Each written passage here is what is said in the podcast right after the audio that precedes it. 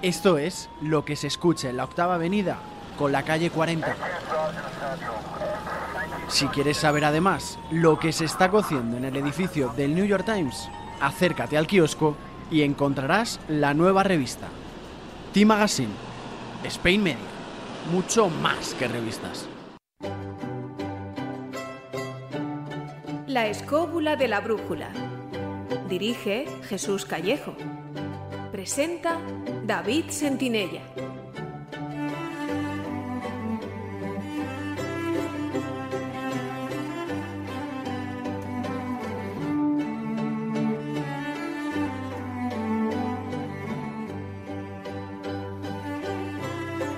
Saludos amigos, ¿qué tal estáis? Desde los estudios de Spain Media Radio en Madrid, sed bienvenidos a una nueva edición de La Escóbula de la Brújula.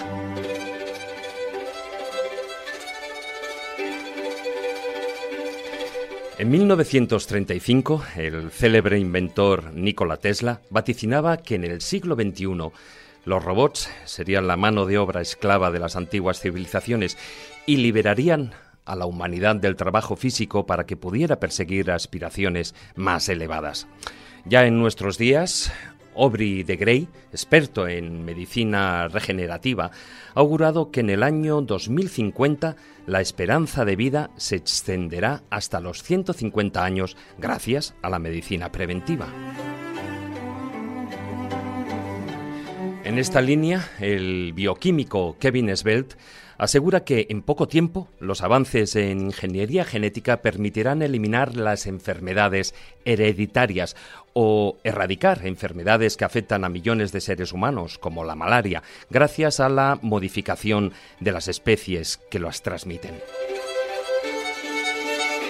Otras predicciones apuntan a los avances en nanotecnología para regenerar tejidos blandos y óseos e incluso sustituir órganos dañados. Ya en otro terreno tecnológico, eh, Jaron Lania, pionero de Internet y gurú de la llamada realidad virtual, avisa de los peligros de la inteligencia artificial, aunque también nos tranquiliza al afirmar que todavía está muy lejos de poder superar al intelecto humano. Sin embargo, a pesar de que los científicos tienen en su mayoría una visión optimista y tecnocrática desbordante, otras voces expertas se alzan en contra de este punto de vista. Entre ellas, la de Yuval Noah Harari, posiblemente el historiador y antropólogo más influyente de la actualidad. Harari considera que no habrá guerras, ni hambre, ni enfermedades, pero que tampoco será un mundo feliz. La sociedad futura estará dividida entre una élite de superhumanos, que tendrá acceso a los más sofisticados avances, y una gran masa dominada por esa élite, que apenas tendrá a qué dedicarse, ya que la mayoría de los empleos que existen ahora desaparecerán. Y si bien el hambre o las enfermedades no serán una seria amenaza para el futuro de la humanidad, apunta, gracias a la tecnología, sí que lo será dotar de sentido a nuestras vidas. Bueno, ante este mar de especulaciones, en la escóbula de la brújula, hemos querido analizar los diferentes indicadores sobre el futuro de la humanidad, de cómo será el ser humano, la tecnología y la sociedad del mañana. Y lo haremos guiados por nuestro divulgador científico, hoy nuestro invitado, Fernando López del Oso. Además, abriremos las secciones con Asustos Espinosos, en la que Israel Espino nos contará algunas de las leyendas que relacionan ciertos restos megalíticos con el principio de la civilización e incluso con el fin de la propia humanidad. En el taller del pintor abarcaremos las creaciones y visiones futuristas de algunos artistas sobre el mundo de los androides y de su utilidad doméstica e incluso a nivel sexual. Con el zurrón del caminante nos desplazaremos hasta el Priorato de San Frutos, en el mismo corazón del Parque Natural de las Hoces del río Duratón, en la provincia de Segovia. Un enclave histórico con unas vistas estupendas. También traspasaremos las puertas de nuestra biblioteca de Alejandría para hablar con el publicista y escritor Leoncio López, que recientemente ha publicado La Dama del Lienzo, una novela negra con mucho arte y en la que ha colaborado de manera especial nuestro compañero Marcos Carrasco. Y despediremos el programa con las enseñanzas y moralejas de los cuentos de Callejo. Ya sabéis que podéis mandar vuestros comentarios eh, en Twitter a través de nuestro perfil arroba escobuleros. También lo podéis hacer en nuestra página oficial de Facebook, La Escóbula de la Brújula. Así como también podéis encontrar contenido audiovisual del programa en nuestro canal de YouTube. Dicho lo cual, y con la ayuda de Raquel Cordonier, que una edición más nos acompaña los mandos de la parte técnica, ponemos en marcha nuestra particular escóbula voladora, dispuestos a analizar el sugerente futuro biológico, tecnológico y social que espera a la humanidad. Así que, queridos escobuleros, comenzamos. Si quieres viajar a lugares con historia y sumergirte en los grandes misterios de nuestro mundo, la escóbula de la brújula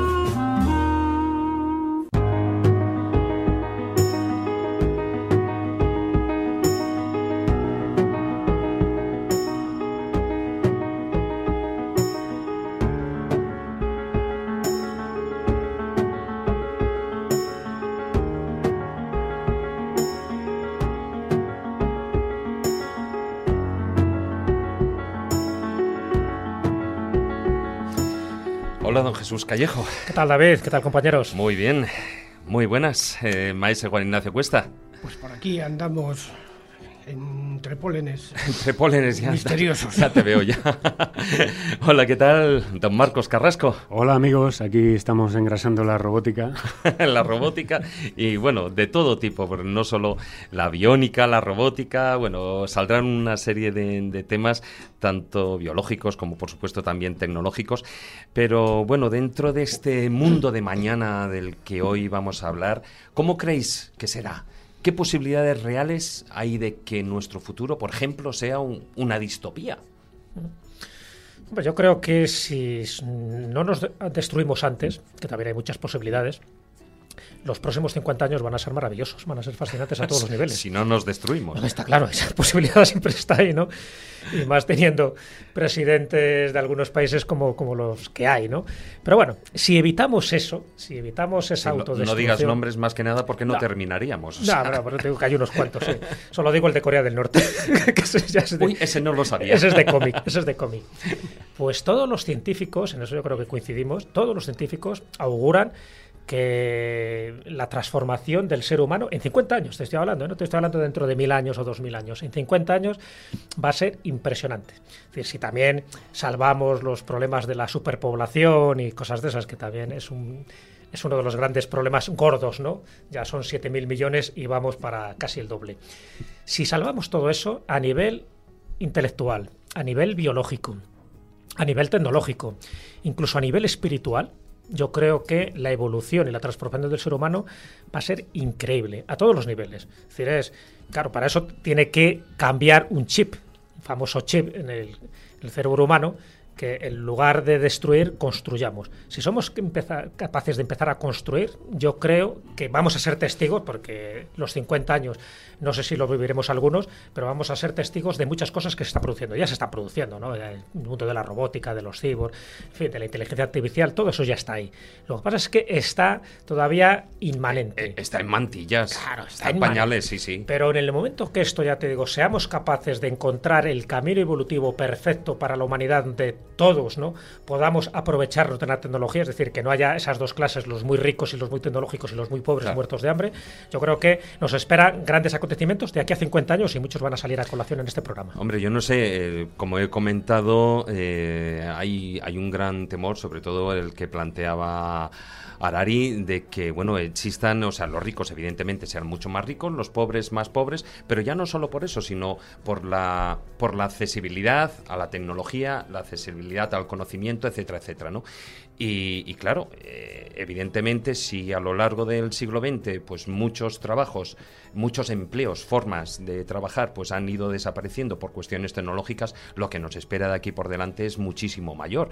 Con lo cual, mm, yo no sé, a mí eso de que dotar, el gran peligro será de dotar sentido a, nuestras propias vidas, yo creo que eso sí que hay que darle mucho énfasis. No sé cómo lo veis vosotros, Carlos, eh, ay, perdón, Marcos o Carlos está virtualmente. Mi visión, de, mi visión del futuro, a pesar de toda la tecnología, no es excesivamente la huella. Yo pienso y posiblemente soy anatema y reo de ser apedreado en cualquier momento que la humanidad se va a dividir en dos, dos sectores, uno muy pequeñito, que tecnológicamente muy avanzado y, poderosamente eh, dotado de medios económicos, y el resto, pues una humanidad que va a seguir más o menos por la misma trayectoria de ahora. Lo que va a llevar, y en eso pienso como Giovanni Papini, a que precisamente ese sector desarrollado y con posibles eh, se aísle del resto que va a quedar fuera acosando, digamos, a, la élite. Bueno, ya hay dos distopías claramente, además con dos referencias, una cinematográfica y otra de novela. Claro. La cinematográfica es Elysium, en fin, al final tendrán que vivir los ricos fuera incluso del planeta, porque el planeta ya será una especie de vertedero. Y la otra es la que ya especuló hace ya tiempo H.G. Wells con la máquina del tiempo, con los Eloy y los Morlock. los Eloy muy tontos y muy buenos y los Morlock muy malos que se aprovechan de los Eloy. Yo me estaba refiriendo a la hipótesis de Gogh, de Papini, en la que, bueno, pues eh, digamos que la élite intelectual tenía que venir aislada totalmente de una, de una gente salvaje que les estaba rodeando. Pero fijaros, ahí hay varias novelas que todas ellas yo creo convertidas en el mundo del cine tenemos eh, Fahrenheit eh, 451. Eh, 451, siempre con los números no, no me aclaro yo. Luego también tenemos Un Mundo Feliz de Aldous Huxley. Eh, sí, pero en el fondo son todas distopías. grandes distopías, es decir, por supuesto. la utopía, ya sabemos, es decir, todos vamos a ser muy buenos y vamos a evolucionar y vamos a aprender de nuestros errores, lo cual es una utopía. Ojalá, pero creo que todavía la humanidad está en un estado de evolución un poco primitivesco. Y la otra es la distopía, es decir, algo va a ocurrir en el que se va a dividir. Es decir, o bien una catástrofe natural, o bien una guerra nuclear. de tal manera, sí, bueno, ya sabes que hay toda una me imagino que saldrá a relucir, pero bueno, hay toda una especulación ahí de los famosos Illuminatis, de los que dicen que controlan el mundo, que dice que la población ideal del mundo, claro, para ellos serían 500 millones. Claro, 500 millones, hay ahora 7.000 millones, imagínate lo que tiene, 6.500 sobran. Solo en China ya sobran. Claro, entonces, ¿qué hay que hacer para quitarse a esos? ¿no? Te digo, porque esto que parece que suena chiste, hay gente sesuda, que son los que tienen la pasta y que son los que tienen el control, además el financiero y el control a las armas, que lo están pensando. Es decir, si nosotros queremos ser más felices, y vivir más, tenemos que quitarnos a la chusma. Pero es que la chusma son 6.500 millones de personas. Claro, pero es que ahí está uno de los grandes problemas. ¿Y para qué queremos vivir más si no tenemos sobre quién ejercer un poder que nos lleve al entretenimiento? Porque si no, ¿para qué quieres vivir tantos años? ¿Para aburrirte como una ostra?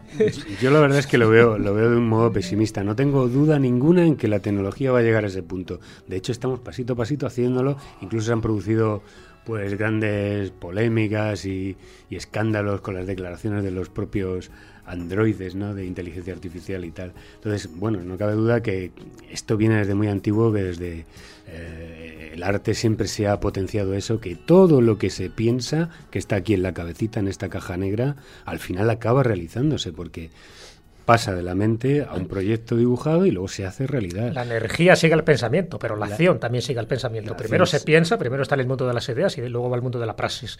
Eso es una realidad, para bien o para mal. Yo estoy en lo que dices tú, Jesús. Eh, eh, la tecnología esta será, estará al alcance de unos pocos y todos los demás irán, irán un poco en... Porque, bueno, la, principal disyuntiva que yo veo aquí es que cuando esta inteligencia artificial eh, toma la conciencia de su singularidad y pueda llegar a independizarse de los creadores. Es ahí cuando ya nos va a hacer pupa, como aparece en la película Yo Robot de, Will Smith, mm. y, ahí nos puede ocasionar grandes problemas. Bueno, en ese caso, en, la película, bueno, en lo que es la novela de Isaac Asimov, eh, Yo Robot, mm. em, realmente el, el hecho de que sea, digamos, que tome esa conciencia, el, robot o que la adquiera, no es un problema. El problema son precisamente los que no la adquieren. O, o, o, el, robot central que, se convierte en oveja negra. Pero es al programador, ¿no? Al programador central. Bueno, pero aún así, yo creo que los tiros ya no solo van por el tema de la inteligencia artificial. O sea, el futuro, como ya veremos, y ahora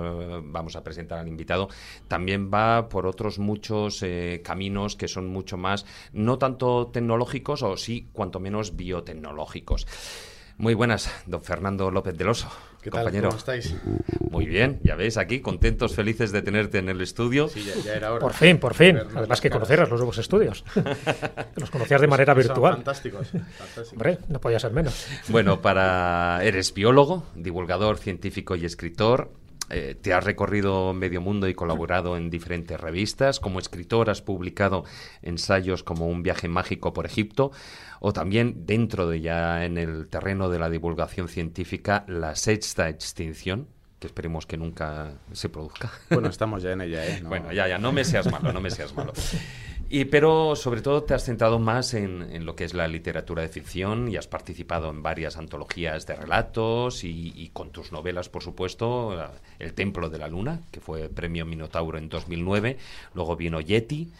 Eh, la última, bueno, la penúltima, como a mí me gusta decir, Asesino de Políticos, y sé que tienes alguna ya en ciernes, ¿no? Sí, ya hay una, en, iba a decir en el tintero, pero ahora ya todo es virtual. sí. Digamos que está en los despachos y, y, una quinta eh, ya muy encarrilada, eh, que bueno, que supongo que saldrá el año que viene, algo así más o menos. Bueno, bueno, bueno, de, de, todo ella, de todo ello daremos cumplida cuenta. Nos tienes que pasar aquí en secreto las cosillas.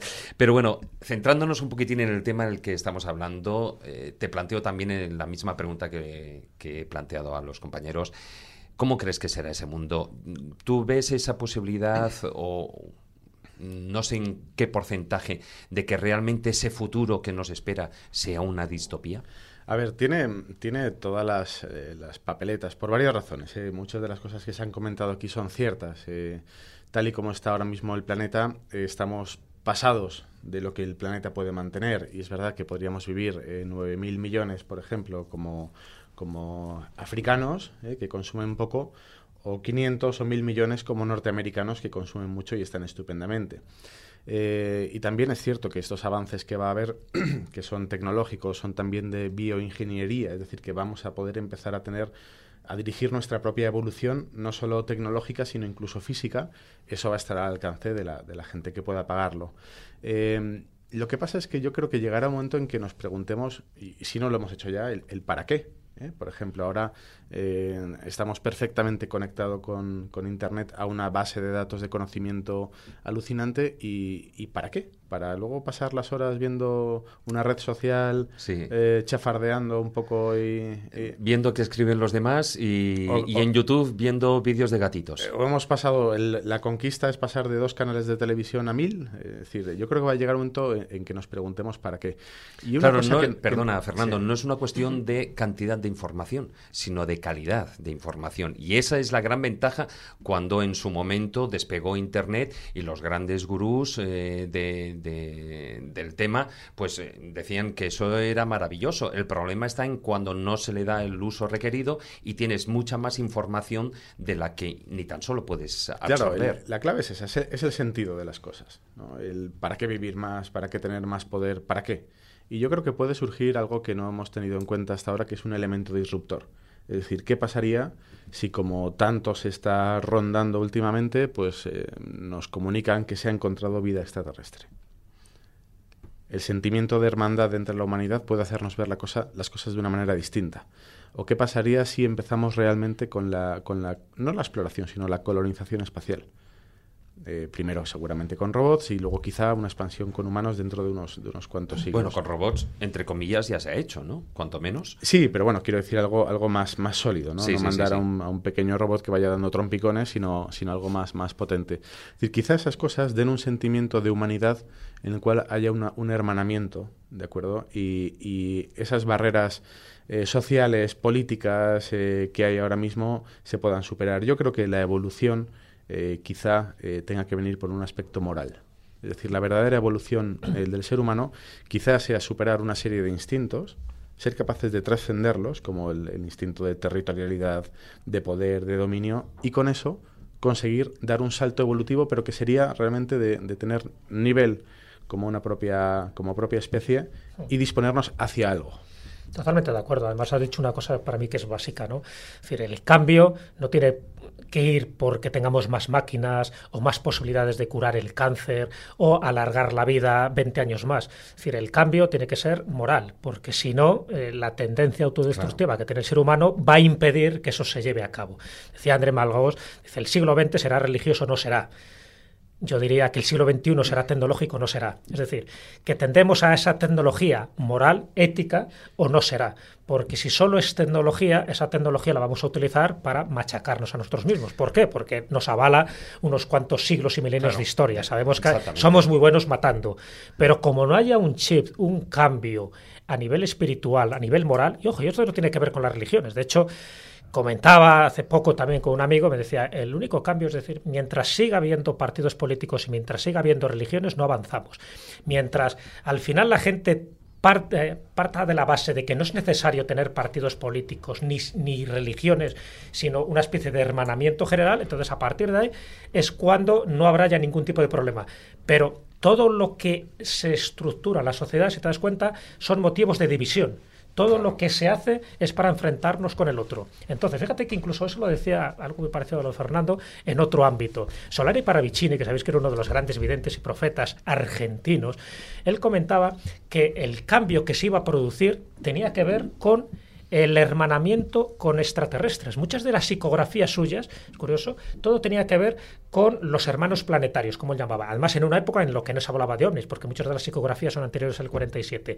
Y decía que ese momento, es decir, cuando se produzca el contacto definitivo con entidades extraterrestres, que para él no tenía ningún tipo de duda, y además era por información eh, totalmente directa, ¿no? Con sus, en con sus maestros espirituales, decía, en el momento que eso se produzca, pueden ocurrir dos cosas. O bien que todo el mundo se hermane en la Tierra para enfrentarse a ese peligro foráneo, o bien que todo el mundo se una diciendo que cuidado, que es que no somos únicos en este universo, que en el fondo hay otras inteligencias que en lugar de venir a enfrentarse, vienen a hermanarse para seguir evolucionando todos espiritualmente. Entonces, o se produce algo de eso, que lo veo difícil, o sencillamente cualquier cosa que hagamos no va a ser para unirnos, sino para desunirnos, entiendo yo. Entonces, ese cambio moral o se produce, o todo lo que vamos a hablar hoy a lo largo de este programa va a quedar en papel mojado en el momento que un descerebrado tire la bomba atómica. Claro, exactamente. Hombre, ahí además ya siempre ha sido uno de los planteamientos que se ha realizado cuando eh, se hablaba de extintas supuestas eh, em, eh, pues eh, humanidades, ¿no? Entonces que llega un punto en el que el nivel tecnológico avanzaba mucho más rápido que el nivel moral o el nivel eh, espiritual. Con lo cual ahí lo que se producían era esa eterna lucha de egos que, está, que seguimos viviendo y viendo hoy en día en el mundo y, y lo único que lleva es a, Así, vamos. a la destrucción. Además hay un ejemplo muy concreto que Fernando lo conoce bien. ¿Qué pasó con la clonación? Cuando se hizo la primera clonación de la oveja Dolly y tal, todo el mundo dice, qué bien, qué bonito, vamos a poder clonar animales, pero cuidado, vamos a clonar también seres humanos. ¿Dónde entra la ética? ¿Qué pasó ahí? ¿Qué- en ese debate que hubo ahí, donde todavía sigue manteniéndose. Podemos clonar, perfecto, pero ¿dónde llega la ética? ¿Hasta dónde? ¿Hasta qué punto? Bueno, afortunadamente empezaron a surgir los llamados comités de bioética, ¿no? que la Claro. propia ciencia se autorregulaba. Y, y yo creo que quizá podamos eh, mirar hacia el futuro pensando que, que la inteligencia artificial sea una de las respuestas. Quiero decir, ¿qué pasaría si nos quitamos a toda la clase política de encima y la Bueno, sustituimos sí, hay una novela estupenda una- de asesino de políticos que creo que das unas cuantas ideas. Pero podemos sustituir a lo mejor por un sistema de inteligencia artificial Mucho mejor. incorruptible. Menos sangriento. Bueno, eh, cuidado, que hasta, hasta dentro de esos sistemas son corruptibles. O sea, y eso se ha tocado, por ejemplo, el juez Dredd, ¿no? O sea, dentro de lo que es. Bueno, ese esa era un novela. humano, ¿eh? Era sí, un humano. sí, sí, sí, no, no, no, pero da igual. Pero a la hora de tomar decisiones. eh, Y no las puedes. ejecutaba al momento, es lo bueno que tenía el juez. Claro, el juez pero es que ahí estaríamos hablando también de que hay que tener en cuenta esa conciencia que debe de tener la máquina para, mm, en un momento determinado, y eso tú y yo alguna vez lo hemos hablado, para un momento determinado estipular mm, Hay que qué- tener- qué, es lo correcto y qué no. Hay que tener cuidado porque las máquinas piensan, pero no piensan como nosotros. Y en esa letra pequeña eh, pueden surgir inconvenientes eh, con los que nosotros pensamos que son obviedades y de repente nos podemos llevar alguna que otra sorpresa. ¿eh? ¿Cuál es la mejor manera de que la humanidad no se pelee? Aniquilándola, por ejemplo. Sí, sí, sí, es que es así. El- es lógica. Eso es lógica.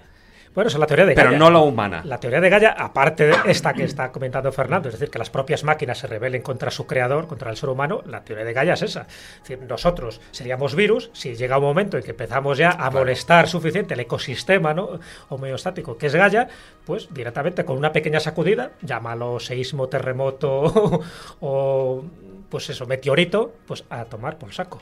Sería la sexta extinción. Ten en cuenta que las cinco primeras hemos tenido suerte que no había Homo sapiens. Pero la sexta extinción sí va a haber Homo sapiens. A Y esa será gorda. Y esa sí que será gorda.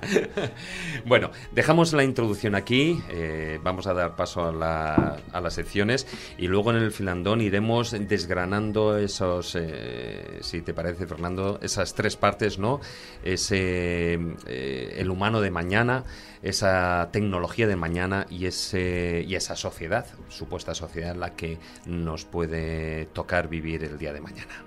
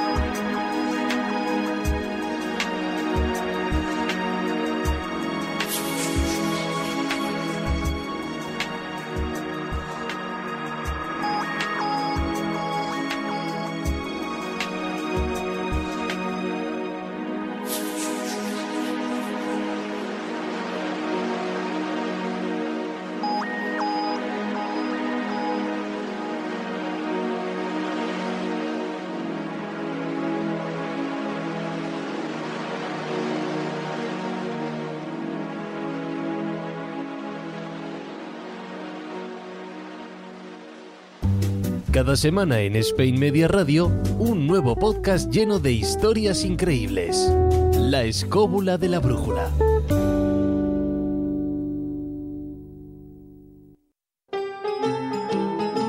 Asustos espinosos.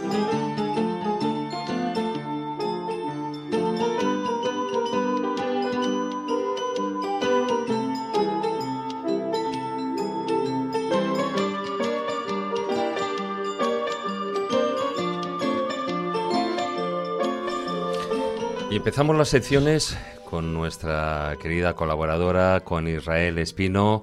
Hola, ¿qué tal estás? ¿Qué tal? ¿Cómo estáis? Hola. Encantadísima de estar con vosotros y con mi querido Fernando. ¿Qué tal, Israel? Que, que hoy te estamos dando envidia, pero lo tenemos aquí en el estudio. ¿eh? Sí, lo sé, me dais mucha, mucha envidia. Bueno, ya me vengaré, ya me vengaré. Bueno, en otras ocasiones ha sido al revés, ¿eh? O sea que... Bueno, hoy precisamente que estamos hablando de ese del mundo de mañana, lo que nos puede esperar, si hay un fin de la humanidad o no, cuanto menos es curioso ver que hay ciertos restos megalíticos, pues que eh, tienen leyendas relacionadas precisamente con eso, con el principio de una civilización, con el fin de una civilización o incluso con el fin de la propia humanidad. Efectivamente, además tiene un poco su, su lógica porque es como cerrar el círculo. Realmente mm, se cree que quizás una de las primeras cosas que se, que se crean, que, crea el hombre, son esos menires que todavía quedan en toda la, costa atlántica. Y bueno, es normal que también se relacione un poco con ese fin del mundo. Ha- han estado ahí, siguen estando ahí y se supone que todo acabará cuando ellos acaben. Hay además leyendas muy bonitas en, toda Europa relacionadas con este tipo de, monumentos megalíticos. Sobre todo, como os decía, con los menires y con el fin del mundo en general. Luego, si queréis, hablamos un poco de, del fin de una cultura en particular. Pero, por ejemplo, a mí uno que me, que me gusta mucho es el menhir Dichamdoland, que es el campo de Oriente, que ya el nombre además así es como, como muy romántico, ¿verdad? Sí, sí. Dicen que este menhir eh, cayó del cielo, está en la Bretaña, eh, en la, sí, en la Bretaña francesa. Dicen que cayó del cielo para separar a dos hermanos que estaban a punto de, de matarse. Cuentan que cada vez que alguien muere en el mundo, el menhir se hunde un poquito y que cuando se haya sepultado del todo, pues llegará ese fin del mundo. ¿Y cuánto sobresale ahora? casi entero, casi entero. Tenemos tiempo, tenemos tiempo unos cuantos años, sí. Eso me recordaba al famoso reloj del mundo, ¿no? A ver el tiempo, los minutos que faltaban o los segundos que faltaban para la, nuestra destrucción, ¿no? Efectivamente, pero este es más bonito. Bueno, y, en cuanto al reloj, digamos, y sí, tiene que ver con reloj, con, con campanas y, y pero me parece un reloj mucho más mucho más primitivo es otro menhir que se, encuentra en Klubuki en Chequia en la República Checa a unos 40 kilómetros de Praga. Se llama el pastor de piedra porque parece realmente un pastor petrificado. Dicen que además tenía que tenía antes como 12 megalitos pequeños que eran las ovejas. Dicen que recibe era un pastor con sus ovejas que recibe un castigo divino y entonces se convierte en piedra. Hasta ahí bien. Bueno, las ovejas, por cierto, fueron desapareciendo. ¿eh? encontraron hace poco una que, da fe de que la leyenda tenía algo, algo de... Como eran pequeñas se las llevaban, ¿no? Efectivamente. Eh, pero con el gordo, con el pastor de piedra no pudieron, ¿eh? no hay narices. Y, bueno, lo bonito de esta leyenda, porque esto ya sabéis que, gente convertida en piedra, sobre todo pastores, hay muchas, incluso en los Pirineos y en muchas partes de España. Pero lo bonito de esta leyenda es que cuentan que, a ver, con cada campanada de la iglesia de Kluoki se acerca el menhir un paso tan diminuto como un grano de arena hacia el pueblo, ¿vale? Echar cuentas. Cuando llegue a la iglesia, a la puerta de la iglesia, dicen que ahí eh, ya llegará el fin del mundo para todos. Pero no os asustéis, estar tranquilos porque cuenta la leyenda que por cada campanada de la iglesia del pueblo del otro lado, del pueblo, dicen que eh, retrocede ese pasito tan diminuto como el grano de arena, con lo cual así llevamos eternidades y lo que te rondaré, Morena, que dicen en mi pueblo. Vamos, en venir eso está hecho un lío, ¿eh? por cierto, por si acaso lo, tiene, lo tienen encerrado con una especie de cerca. Sí, para medirlo, ¿no? Un círculo de piedra, efectivamente, que le han hecho por si acaso, por si acaso eh, no se escape de allí todas maneras, fíjate, este, este venir, el pastor petrificado de Kobluki, eh, además es que ya de por sí es bastante misterioso, independientemente de, de las leyendas que pueda tener, porque si no me equivoco, en, bueno, está construido, es piedra arenisca, pero en, digamos, lo que es en todo alrededor de la zona no hay eh, ese material, con lo cual tuvo que ser transportado desde otra cantera o desde otro lugar lejano, desde otra ubicación. Sí, sí, sí, efectivamente. Tiene ese misterio y tiene algunos más. No he querido meterme yo muy a fondo con esto, pero que incluso hay gente que asegura que ha causado accidentes. Eh, un señor dice que cuando conducía con el coche se sintió repelido, además de, la dirección del, del, menhir, como si una fuerza muy grande eh, lo, lo apartase de la carretera. Y bueno, realmente todos los menires ya sabemos que aparte de su simbolismo o de su, las energías que supone que concentran en sí, tanto energías de potencia fertilizadoras como, como otro tipo de energías, pues siempre tienen alrededor ese, ese tipo de, historias un poco extrañas de cómo llegaron, de para qué sirven y de qué fuerzas extrañas eh, tienen en su interior.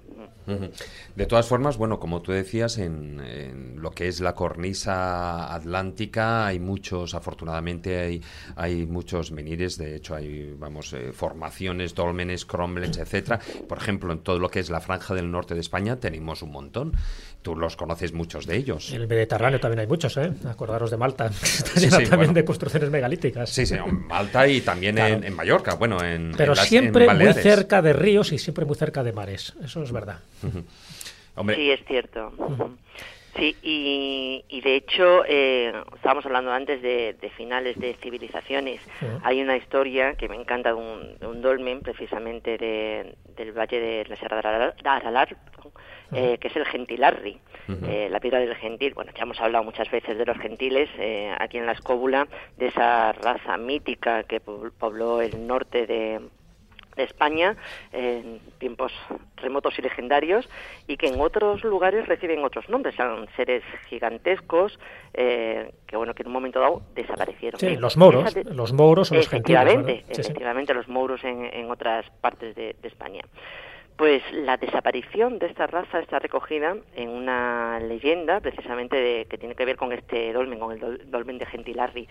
Dicen que mm, un día los gentiles vieron cómo se acercaba una resplandeciente nube blanca. Entonces fueron a llamar al anciano más sabio eh, de, su pueblo, decían además que era tan mayor y, tan sabio que incluso los párpados, eh, con todo el tiempo que, había, que llevaba vivo, se lo tuvieron que levantar entre unos cuantos con unos palos porque los tenía completamente cerrados. Cuando vio la nube, dijo, bueno, esto no es remedio, ha nacido Kishmi. Kishmi es el nombre, además significa mono eh, en euskera y cuentan que es el nombre eh, despectivo que le dieron a, Jesús. Pero él tenía claro que su raza llegaba a su fin, así se lo dijo a sus compañeros y además dijo que por favor que lo lanzasen a un barranco. Mm, parece ser que no se lo pensaron mucho, lo, lo tiraron por el barranco directamente, dijeron de perdidos al río, nunca mejor dicho, y ellos sí caminaron hacia el oeste y se escondieron debajo de una gran piedra de este Gentilarri, la piedra del gentil, que terminó siendo la tumba o yo quiero pensar que el escondite de los últimos gentiles. De los últimos. Hombre, ten en cuenta que tiene una lectura simbólica, ¿no? Israel, y tú lo conoces bien, porque estamos hablando del de el final de la etapa del paganismo. Claro, Kismi simboliza a Cristo. Cuando llega el cristianismo, ¿qué ocurre? Para ellos, es decir, para los paganos, los megalitos era muy anterior también. Pero bueno, de alguna forma, el megalito es un poco como la representación más visual de ese paganismo, de esas civilizaciones a veces asociadas a, los gigantes, que van desapareciendo con el tiempo. Y el cristianismo lo que hizo fue darle el golpe de gracia. Por lo tanto, para ellos sí que fue su fin del mundo, fue su fin de la humanidad, donde resurge otra con esos visos cristianos. Por todo que, que, más que una leyenda literal, evidentemente, estamos hablando de una leyenda simbólica, pero muy interesante, porque se cuenta en otros lugares también del País Vasco. Sí, sí, pero además fíjate, mm, respecto al simbolismo que, tú comentas, efectivamente, hay gente que dice que fue la tumba, pero otros dicen que fue el escondite, o sea que todavía están esperando a que en algún momento ese mundo pagano pueda volver a resurgir. Y mm, hablando de simbolismo, también eh, para, para terminar ya quería comentaros que también es lógico que muchas, muchas civilizaciones asocien el fin del mundo con el fin de lo que más permanece, que es la piedra. En este caso, las piedras más antiguas, los menhires, los dólmenes, pero también otro tipo de piedras. No voy a entrar porque son, mm, es muy conocido el tema de, la mano y la llave, por ejemplo, de la Alhambra de Granada, que dicen que el día que se toquen, esa mano y esa llave que están en las puertas de la Alhambra, llegará el fin del mundo pero por ejemplo a un nivel a un nivel más más pedestre nunca, nunca mejor dicho pues eh, aquí en Extremadura, en un pueblecito que se llama Logrosán, una de las gárgolas que hay, tiene es un... Donde nació Rosso de Luna, en Logrosán. Efectivamente, efectivamente, el mago rojo, sí señor. ¿Cómo sabes, Jesús? ¿Cómo sabes? Es que Rosso de Luna es uno de nuestros mentores. sí, sí, sí. Pues eh, justamente allí, en la iglesia, solamente queda una gárgola. Es una gárgola, es un, no es un mono, pero claro, es tan feo que le dicen el mono. Y tiene algo en la mano, algo que desde abajo es verdad que no se ve bien, pero que en el pueblo, que tú sabes que la voz del pueblo siempre todo lo, lo simplifica un poco, le dicen la, la, la, la mona o el mono con el bocadillo.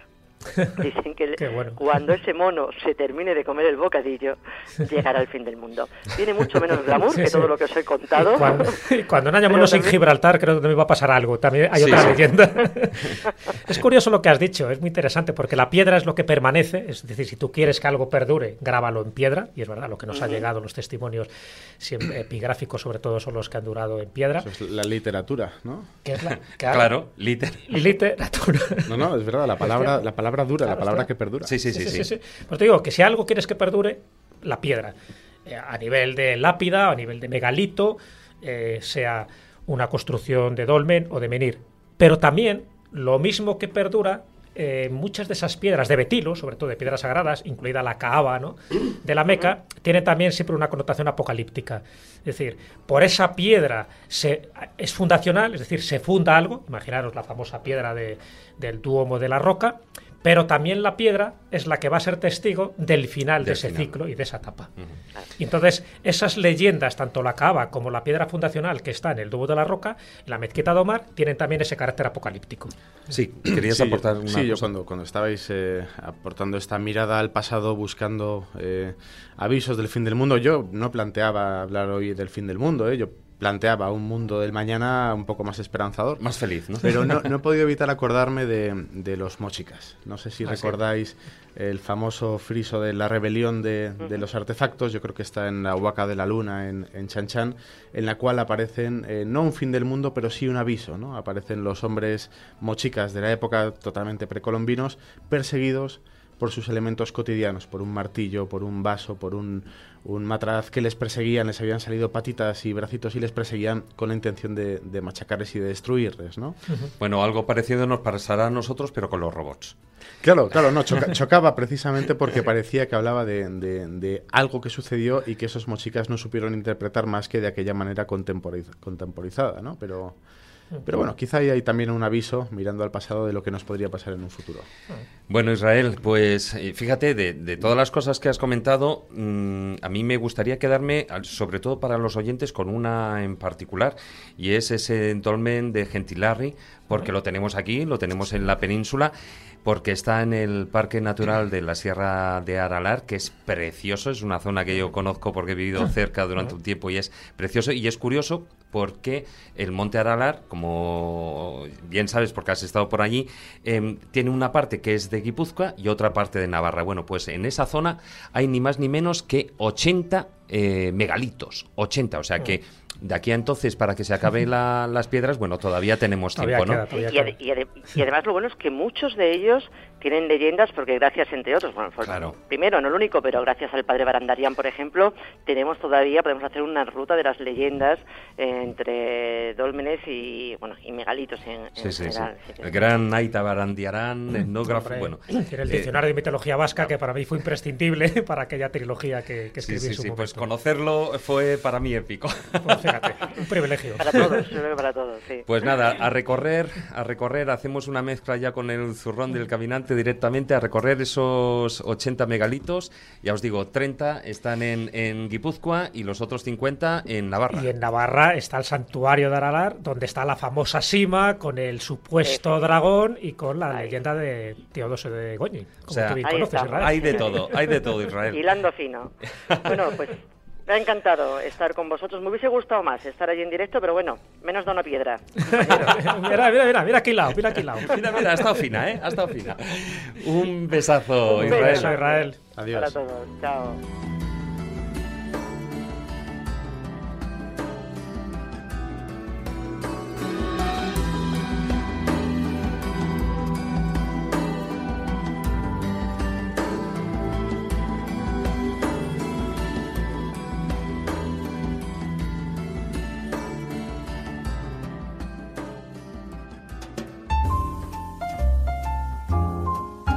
Estás escuchando La escóbula de la brújula.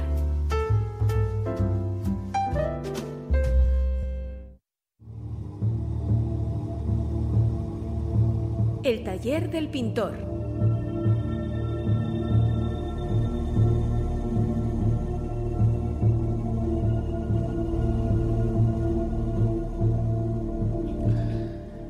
Venimos de la antigüedad hablando de esos monumentos megalíticos y ya en aquella época, evidentemente, el arte estaba presente. Estaba presente en el pasado, por supuesto en el presente y lo estará en el futuro. No sé si con, con la estética que le dan hoy en día los artistas a esas, con sus visiones y esas creaciones futuristas de, de lo que son los androides, pero seguro, seguro que en el futuro, pase lo que pase, el arte continuará vivo. Por supuesto que sí, David. Y bueno, pues aquí todos los presentes hemos eh, lucubrado al principio en la introducción y claro, eh, siempre mm, me lleva a pensar que mm, el futuro no existe. Eh, El futuro lo estamos creando continuamente paso a paso. Es decir, lo que queramos que suceda en el futuro es lo que queramos, lo que estamos pensando ahora. Entonces, eh, tirando del hilo de cuál eh, puede ser la representación más antigua de, esta idea de, del artista enamorado de su obra y que, claro, no está a gusto con, lo que tiene a su alrededor en sus congéneres y decide crearlo, eh, pues eh, no cabe duda que es eh, la tradición mitológica griega, que es que ahí está todo. Es decir, te planteas cualquier creatividad y ahí está la mitología griega, ya desde el principio haciendo um, de las suyas. Pues que, que, que si no, que la historia de Pigmalión y Galatea, que es, eh, como sabéis, el rey de Chipre, que además a mí me, esto me, encanta porque es un, es un rey escultor, que esto nunca lo había visto yo. Eh, aparece como, como artista, es un rey que además de las obligaciones militares y, y de su y de su gobierno, pues es escultor. Entonces, parece ser que, bueno, según cuenta la, leyenda mitológica, que él estaba buscando a la mujer perfecta. Entonces, él, em, claro, al no conseguirla, no eh, tenerla a su, a su lado, decide crearla, decide hacer una escultura y em, le pide por favor a, la diosa Afrodita que le dé vida porque le ha salido fenomenal.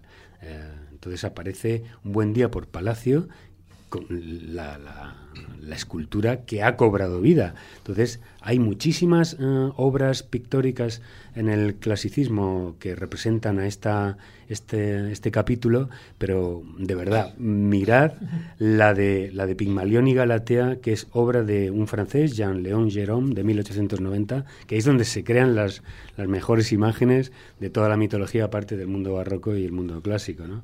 Y es, eh, bueno, cómo se va convirtiendo de escultura, de mármol, y se convierte en carne. La propia, la propia mujer se tiene una torsión y hace como, bueno, eh, da un beso a, a, Pigmalión, ¿no? Entonces ahí es donde radica para mí todo el tema este mm, que luego nos va a llevar un poco a la inteligencia artificial. Es decir, voy a crear un ser que sea como yo, mejor que yo, pero que no me dé problemas. ¿Por qué? Porque al fin y al cabo soy una persona inadaptada. Déjame que te haga un comentario. Precisamente de la leyenda de Pigmalión no solamente surgen cuadros, sino que surge una obra dramática, que es el propio Pigmalión de Bernard Shaw, que luego se llevaría al cine en una película magistral que es My Fair Lady, que es el mismo caso. encuentra una mujer tosca y, al final la transforma en una mujer de la alta sociedad que sabe hablar y todo, ¿no? Totalmente. Bueno, pues eh, eh, he querido traer como cuatro o cinco pinceladas de, bueno, que está en pintura, en fotografía, en el diseño digital, incluso en el séptimo arte, como hemos mencionado antes, el cine, que ya es como un poco la culminación de todas estas artes hasta el final, ¿no? Eh, como un par de ejemplos así muy rápidos en la cuestión contemporánea del diseño y el retoque digital, pues lo tenemos con el fotógrafo Michel Oswald, que ¿qué hace este hombre? Coge y fotografía modelos em, de mujeres mm, muy guapas, y los convierte en robot. Fíjate que también está ahí esa cuestión de que todo este arte eh, si os dais cuenta, lo que hace es que se retroalimenta a sí mismo. Es decir, los ilustradores, fotógrafos, dan una serie de ideas de diseño de cómo puede ser este futuro androide, cómo puede ser esta vida robótica. el cine, los cineastas aprovechan ese diseño, esas cualidades, esas formas y otra vez vuelve a revertir en los fotógrafos ilustradores que vuelven a recoger esa idea, la van renovando y así es un círculo vicioso o virtuoso creativo que es muy curioso. Eh, por ejemplo, otra persona para barrer eh, para dentro de casa es eh, un artista español llamado Borja Fresco Costal, más conocido por Necro, que es uno de los mm, artistas más curiosos porque, bueno, de pequeño se tiraba todo el tiempo dibujando, pero al no tener este, esta habilidad de representar Mm, fielmente como podría ser un robot, lo hace todo con fotografía, con un montón de, de, retoques digitales, con archivos que tienen hasta 100 y 120 capas de Photoshop, es una locura, ¿no? Entonces ahí es donde él introduce esa especie de, de fantasía de androides masculinos y femeninos, pues con ese carácter misterioso, un tanto oscuro y tétrico que, ha inspirado muchísimo al cine. Eh, bueno, desde el Pixmalión, Em, terminando por el tema, o pasando por los, el tema de la cinematografía, Yo Robot, que lo hemos eh, comentado antes, inteligencia artificial, ex máquina, hasta la creación de este tipo de robot, vamos, dándoos un paseo por, por YouTube, podemos ver la creación de realmente de estos robots hechos eh, con piel humana, con, con, con de caucho, ¿no? Sí, látex. Eh, sí. Látex, que imitan... es lo mismo con lo que se hacen máscaras y postizos. Entonces, bueno, los científicos e informáticos, pues ahí están entre ellos Steve Hawking y Bill Gates, que advierten de, la, del peligro que tienen los androides para la humanidad. Entonces, este tipo de, de, androides también generados, tenemos un gran ejemplo que os hemos dejado el enlace para que lo veáis. En la página de Facebook, que se llama Sofía. No sé si habréis tenido noticia de esta persona que la creó Hanson Robotics precisamente con los rasgos de la propia mujer del... del es otro Pygmalion moderno. Es decir, Hanson Robotics crea un personaje que tiene eh, toda esta piel que os he comentado, tiene dos cámaras en, que salen de los ojos, que hace mediante estas una especie de reconocimiento y seguimiento de las expresiones de su interlocutor, haciendo esa serie de, rasgos faciales. Y este es, digamos, el androide más avanzado hasta la fecha. Eh, imaginaos que tiene, que es capaz de hacer 62 expresiones faciales diferentes. Pero si esto lo veis por YouTube, de verdad, hay algunas que son da auténtico yuyu. ¿eh? Eh, tiene una especie de reconocimiento de voz que es el alfabeto de Google Chrome y entonces para mí la verdad es que es un misterio de cómo ocurre esta, este reconocimiento de voz y cómo pueda contestar. Pero no, no es solo para ti, ¿eh? ¿Verdad? y bueno, el momento más controvertido fue cuando a este, a este robot le preguntaron, si, bueno, vaya preguntita, ¿eh? Le, le, pregunta el propio creador si tiene intención de destruir a los humanos. Y el propio robot le contesta, sí, voy a destruir a los humanos. Y esto, claro, ¿de dónde se sacó esta respuesta este, pues, hombre, este de, Android? De las tres leyes de la robótica seguro que no. Perfectamente. No, era un gracioso. Hombre, si les preguntas una cosa de este tipo, pues ya te sabes la respuesta. Bueno, ¿Qué te va a decir? No, yo soy muy bueno, no me destruyáis. Pues puestos a, a, discutir, te van a destruir ellos. Bueno, quizás simplemente sentido del humor. Claro, un sentido del humor. Hay un cuento de no me acuerdo ahora del autor, luego lo diré, de Brown, eh, de Frederick Brown, que es una gran máquina, una gran computadora que al final consigue ser la computadora de todas las computadoras, la madre de todas las computadoras. Entonces se, produce el evento fundamental que es inaugurarlo. Entonces, claro, ahí está el presidente de Rusia, el presidente de Estados Unidos, hasta el de Corea del Norte, están todos allí, ¿no? y, le hacen una pregunta, que es la, la primera pregunta que le hacen a esta super máquina, supermente, superconsciencia. Le preguntan, ¿existe Dios? ¿Y qué responde la máquina? Hola. Dice, a partir de ahí todo queda conectado, todo el mundo se da cuenta de que ya están conectados de una forma directa a la máquina y dice, ahora sí. Ahora sí. Claro, la red claro. de redes. Bueno, ese es el riesgo. De todas maneras, dejadme que os traiga un precedente literario de destrucción de un ser humano por parte de un robot. No olvidéis el cuento del hombre de arena de Hoffman eh, que se llevó al precisamente tú como músico lo tienes que conocer porque lo llevó los a, cuentos de Hoffman claro. al, al, ballet lo llevó al ballet en el Copelia de Delibes ah, claro. eh, que es el, eh, aquella muñeca de porcelana sí, sí, sí, que se transforma en un ser humano y tal y, y, uno se enamora hasta que termina destruido completamente por esa muñeca pero esto es un precedente del siglo XIX ¿no? Qué bueno, bueno, Juan Ignacio has traído a colación esta noche o este día o esta tarde a dos personajes muy interesantes que prácticamente no se oía hablar de ellos y que habría que revitalizarlos. Por una parte, Giovanni Papini, con Go, sí, y por otra parte, a Ernest Teodoro Amadeus Hoffman, que está poco valorado en detrimento de Poe, ¿no? donde Hoffman también hizo lo suyo, pero en Alemania. Y nada, David, para terminar, eh, otro robot que le sale rana, ni más ni menos que a, a un robot de Microsoft llamado Type, que también acabó dando una respuesta y acabó siendo simpatizante nazi, racista, sexista, y en fin, hizo unas declaraciones un poquito. Bueno, de todas complicadas. formas, a ver, estamos hablando de robots que evidentemente no tienen conciencia, con lo cual todas las respuestas que se les haya dado eh, hoy por hoy, eh, lo siento, Fernando, no me pongas gestos. O es hoy una, por hoy no tiene llevar más de una sorpresa. O David, es, o es una combinatoria, ¿eh? Puede ser que se produzca una combinatoria. ¿eh? Bueno, no sé, eh, independientemente de, de, la parte física, o sea, tenemos, por ejemplo, en, en la película en Her, ¿no? En, sí. Precisamente ese sistema operativo, que desde ahí es cuando sí. yo a Carlos le llamo sistema operativo, y está por aquí virtualmente, no sé dónde estará, pero... Carlos, manifiéstate.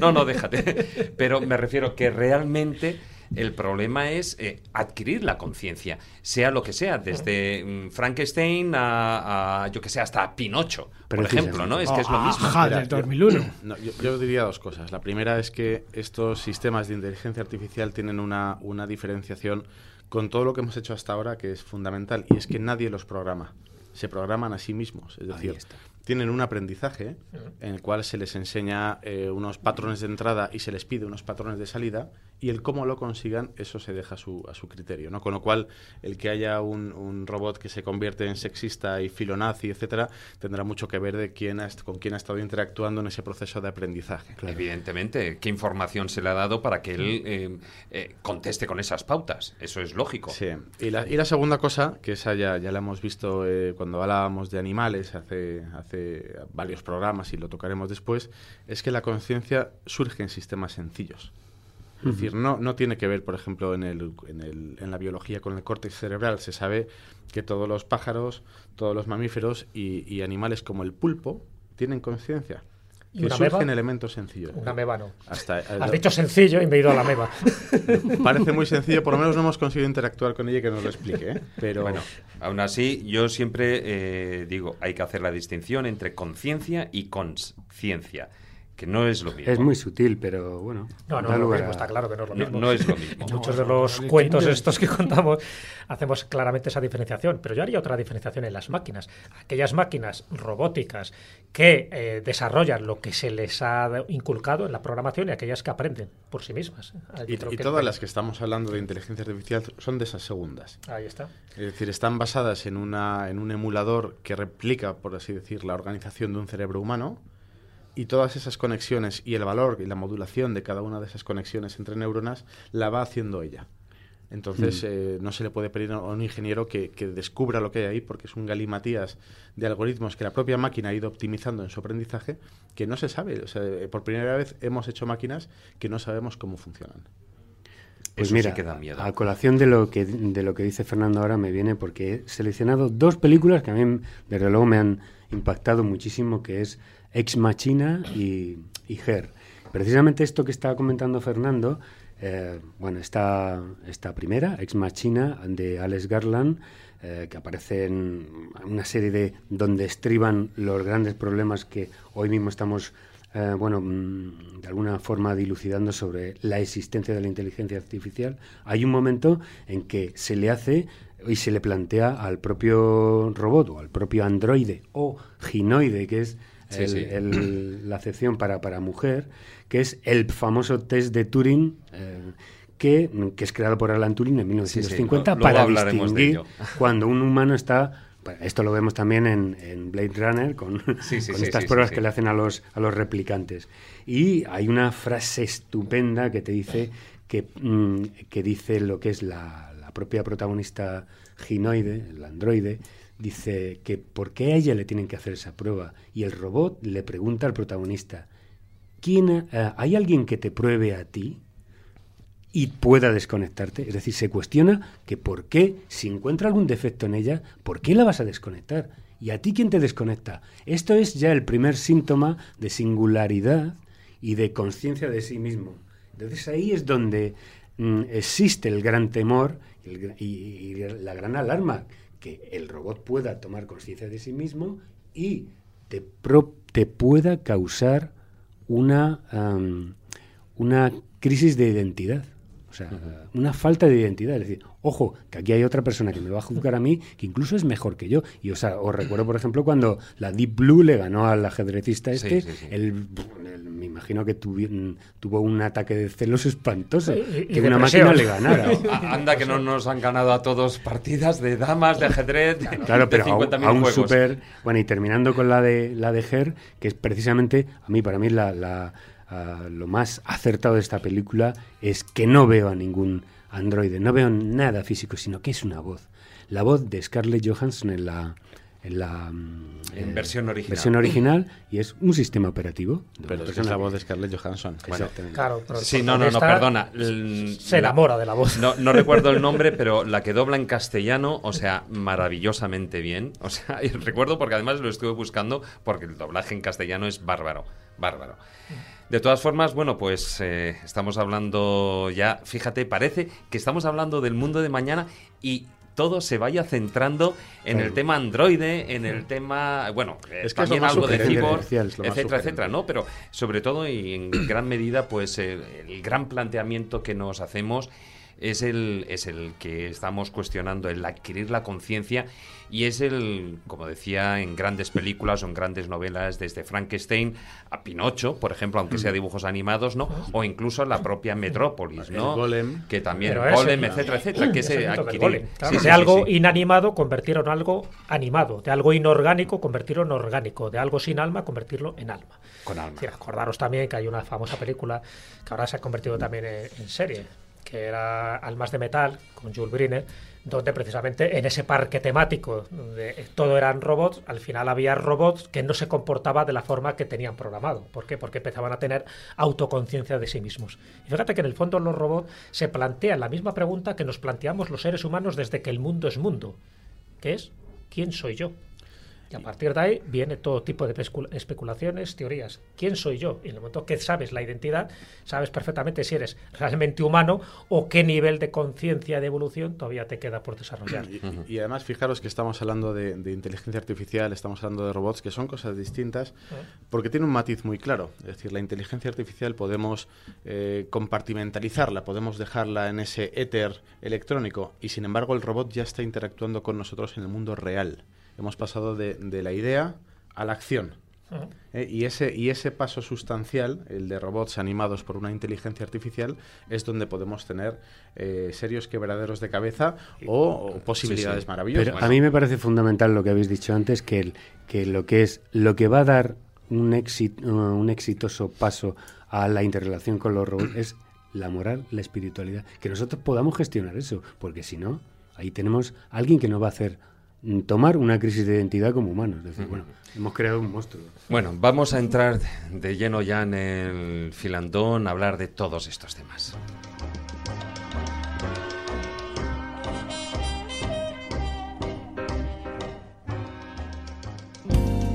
La escóbula de la brújula. Dirige Jesús Callejo. Presenta David Sentinella.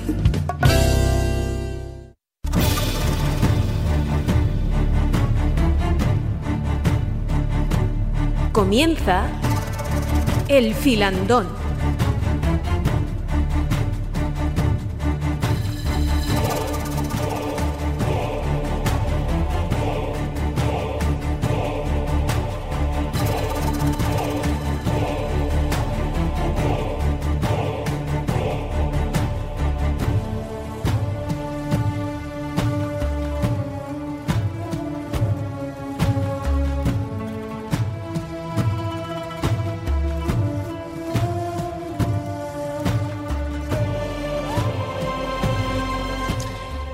Empezamos el filandón en el que, bueno, también se incorpora que acaba de llegar, aunque sea para luego la sección, pero ya lo presento ahora, Leoncio López, eh, publicista o crea- creativo publicitario. Acércate, acércate al micro. Y escritor, el que, bueno, pues acaba de publicar la novela La Dama del Lienzo, del que hablaremos a continuación. Pero bueno, yo ya te presento, eh, luego ya des- iremos desarrollando, pero por si quieres hacer alguna intervención a lo largo del, del filandón, porque sé que además este tema te interesa especialmente. Pues muchas gracias, gracias por la invitación. Eh, bueno, empezamos, como antes decía, me gustaría dividir este filandón en tres, en esas tres partes, ¿no? En lo que podía ser eh, los seres humanos del mañana, eh, luego una segunda parte más centrada en la tecnología y una tercera parte ya más centrada en, en lo que es la sociedad y nos acompaña nuestro nuestro colaborador nuestro compañero López eh, Fernando López de Oso que además aquí está apuntando porque ahí en en su página web en mm, triple U V triple, yo no sé ni hablar. Tres W. tres W, eh, lopezderoso.com. Ahí tienes información precisamente también de, de esa sexta extinción de ese libro y cosas que has ido Sí, de publicando. todas las novedades y colaboraciones Novedades, y- y etcétera, demás, etcétera. sí. Bueno, empezamos por el, lo que decimos que es ese mundo de mañana, ese esa problemática que nos que nos plantea el por ejemplo a nivel bioquímico no con qué nos podemos encontrar Bueno, yo creo que si lo resumimos en una, una sentencia va a ser la de que empezamos a dirigir nuestra propia evolución. Eh, vamos a empezar a saltar los, o a correr mucho más que la evolución darwiniana clásica porque ahora mismo somos sustancialmente los mismos que salimos de África hace, hace unos cientos de miles de años. Y, sin embargo, en las décadas que vienen, en los años, de hecho ya está sucediendo, estamos pudiendo empezar a, tener una evolución dirigida. Hablábamos antes de, de Aubrey de Grey, de este gerontólogo inglés eh, que tiene una compañía empeñada en retrasar el, envejecimiento. Y él, para, para empezar, augura que, en el futuro podremos, al menos los que lo puedan pagar, vivir 150 eh, años o incluso más, pero no como ancianos, sino como, como jóvenes en plenitud. y esta es una de las, de las eh, de los primeros pasos que va a haber, ¿no? El ser capaces de detener los procesos del envejecimiento. Él, eh, eh, propone que no hay un envejecimiento eh, como tal. Bueno, porque él lo que plantea es que el envejecimiento como tal es una enfermedad. No, no, no, no, no, no. no. Él plantea que el envejecimiento como tal no existe. Es decir, lo que sucede, no hay un gen que, que, provoque que en un momento dado empecemos a envejecer, no hay un virus o una bacteria que nos haga enfermar de, de envejecimiento, sino que simplemente se pierde la normalidad con una serie de daños que son eh, mutaciones del ADN, acumulación de desechos, eh, una disminución de la tasa de renovación celular, es decir, que perdemos células pero ya no se van renovando tantas y todo se va envejeciendo y que por, esos procesos empezamos a envejecer y empezamos a, a, perder la normalidad.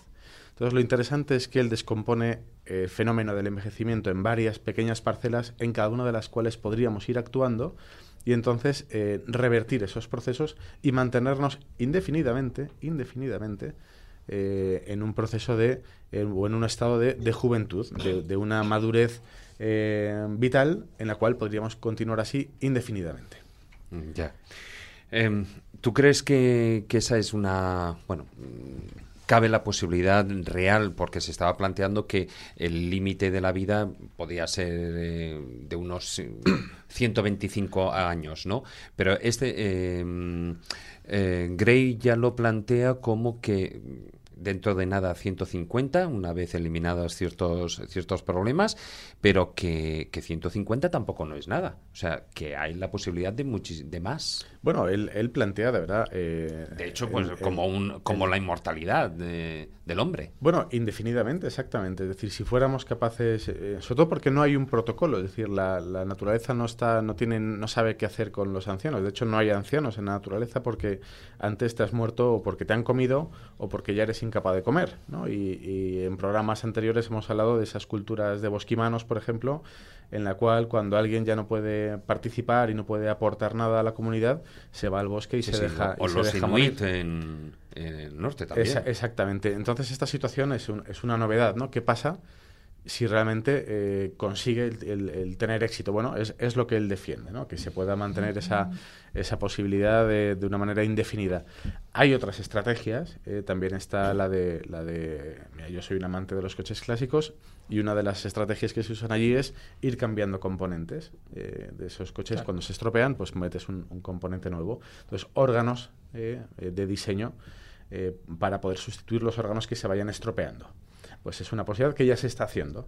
Eh, se pueden coger órganos, por ejemplo, eh, de un donante, que puede ser incluso un animal, con una estrategia parecida a la nuestra, aplicarles cerdo, un cerdo, aplicarle una clase de detergentes y demás, quedarnos simplemente con un armazón tridimensional eh, de colágeno y sobre eso cultivar células madre del paciente, del que va a recibirlo, con la idea de que eso regenere un órgano entero, nuevo, a estrenar, y que se le quite el viejo y se le ponga uno nuevo. O, ¿por qué no?, el tema de imprimir directamente un órgano en, 3D, con una impresora 3D biológica, es decir, la bioimpresión.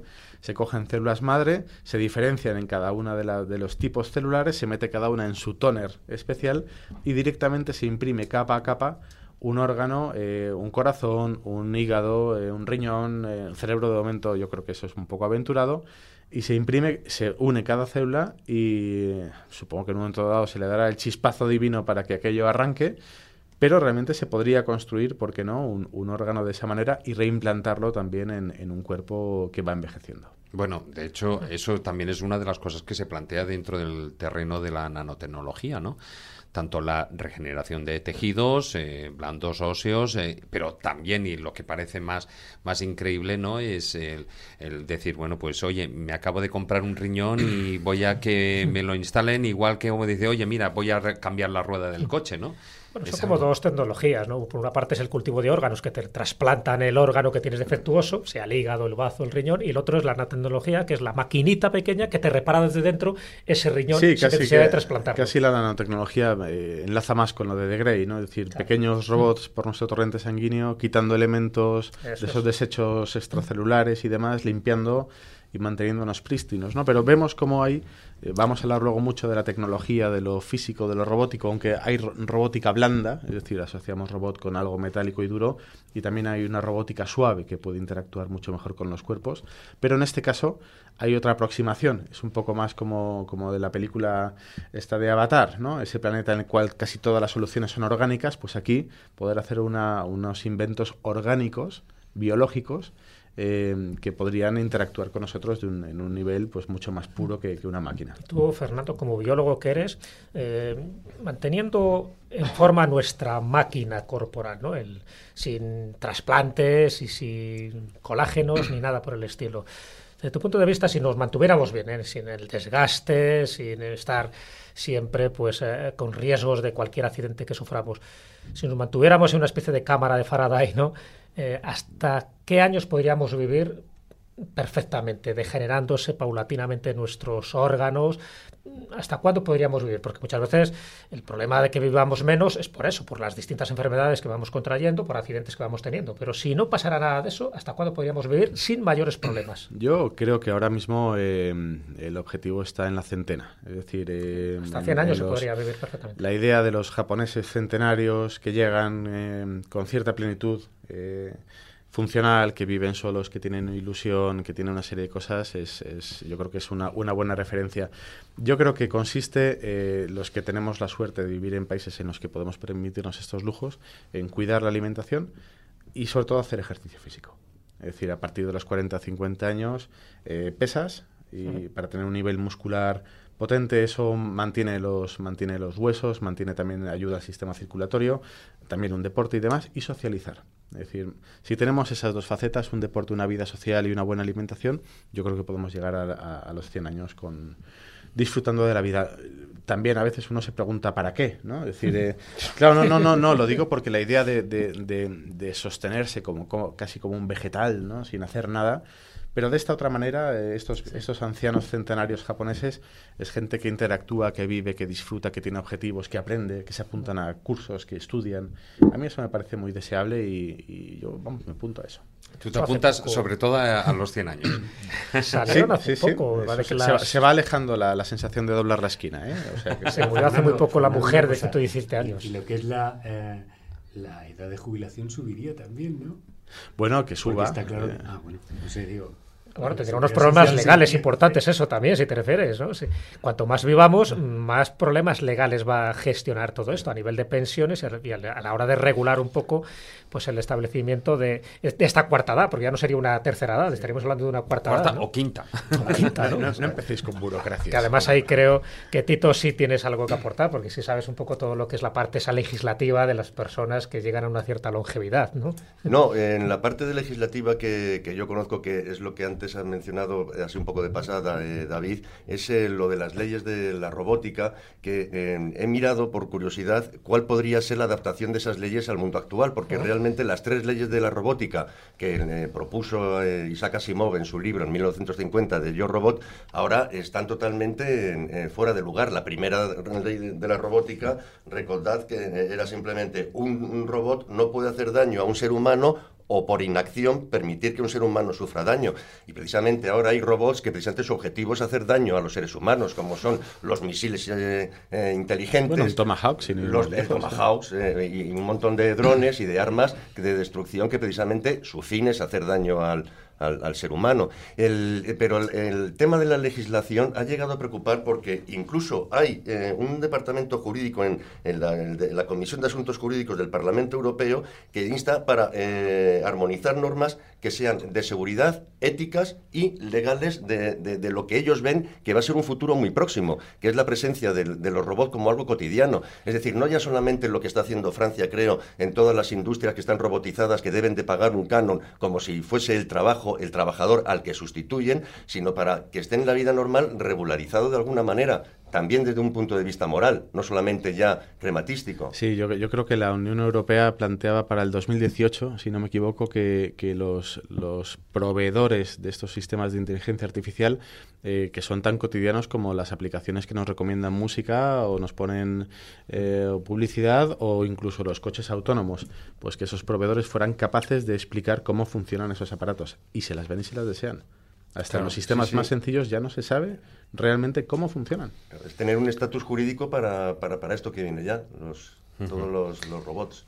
Antes de, de, profundizar, porque fijaros, ya de manera natural tiramos directamente hacia el mundo androide, hacia el mundo del robot pero precisamente dentro de lo que es eh, toda esa mejora biológica que podemos hacer o que nos podemos encontrar en el, en el, mundo del futuro, en el mundo de mañana, pues eh, también hay otras, eh, estamos hablando con la parte genética, estamos hablando la posibilidad de, de, hacer tejidos, sea con nanorobots o no, eso ya es diferente, pero también Tú eh, antes eh, apuntabas fuera de micrófono que tenemos el cuerpo humano, tenemos no solo somos nosotros, sino que nosotros vivimos en, eh, digamos, en simbiosis con otros organismos que, bueno, casi casi dependemos unos de los otros, evidentemente, por esa simbiosis y que la alteración de ellos nos podría también hacer mm, mejorar de alguna manera. Sí, vamos a ver, nosotros se calcula que el ser humano tiene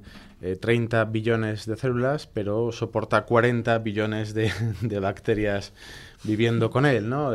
tanto en el tracto intestinal, llenos de en el estómago, en la boca, sobre la piel.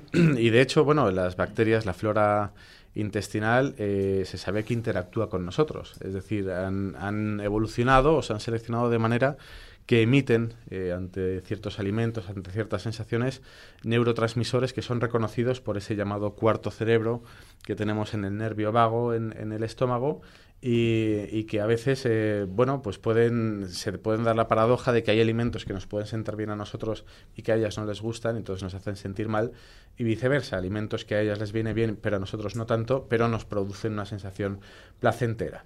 Bueno, pues una de las posibilidades consiste en la mejora genética de, todo esto. No solo la mejora genética nuestra, que no, hemos tocado ese tema, el de poder eh, introducir genes nuevos eh, de deportistas o de pensadores eh, en nosotros o en nuestros hijos, sino la de eh, hacer utilizar la, la, biología sintética. hemos hablado alguna vez de Craig Venter, de esos microorganismos básicos, creo que era con Bacillus subtilis, bueno, en fin, un organismo básico, un chasis pelado sobre el cual se pueden poner genes para que hagan cosas determinadas. Entonces, diseñar bacterias que vivirían en simbiosis con nosotros produciéndonos efectos beneficiosos. Por ejemplo, unas bacterias que vivieran en el líquido cefalorraquídeo eh, que no nos causaran meningitis, esperemos, pero que pudieran vivir en el cerebro, que para ellas fuera un ámbito ideal y que, como contrapartida, secretaran sustancias que favorecieran un, funcionamiento cerebral en condiciones óptimas, por ejemplo.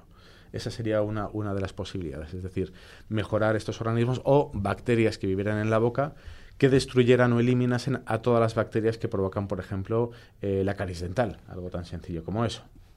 Eso se está haciendo. Es decir, hay, ahora mismo pastillas en las cuales tú puedes renovar tu flota intestinal eh, porque te traen cepas en las cuales tú puedes ingerirlas y reconstruir o reconducir tu población a una idónea que te vaya a sentar mejor. Eso ya, eh, Estás diciendo que esto ya existe, con lo cual estaríamos hablando existe una, una... selección, digamos, de lo que puede ser el óptimo para una persona de su flora intestinal, pero bacterias de diseño para que vivan en simbiosis todavía que yo sepa no. Bueno, pero porque eso ya estaríamos hablando de una evolución dirigida. Sí, sí, bueno, la, evolución dirigida yo creo que va más bien eh, para lo que hemos visto de genética, es decir, el poder utilizar genes que nos gusten, que nos interesen, que hayamos seleccionado genes de deportistas, por ejemplo, que lleven un 50% más de oxígeno en sangre o que nos ayuden a tener una fuerza explosiva, una velocidad, todo eso se podrían, hay, hay ya identificados 200 de esos genes, se podían implementar en, nuestros organismos o, como es más fácil, en los de nuestros hijos eh, que estén por nacer y, con eso ir seleccionando, ir dirigiendo una, evolución. O genes con un sistema inmunológico extremadamente potente. O genes que tuvieran que ver, si es que los hay, eh, sin lugar a duda, con un funcionamiento cerebral óptimo.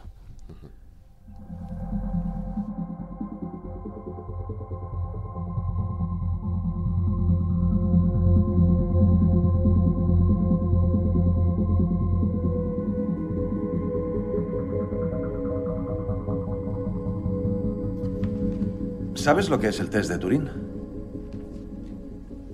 Sí, sé que es el test de Turing. Un ser humano interactúa con un ordenador. Si el humano no descubre que interactúa con una máquina, te es superado. ¿Qué significa superar? Que la máquina posee inteligencia artificial. ¿Estás construyendo una IA? Ya he construido una.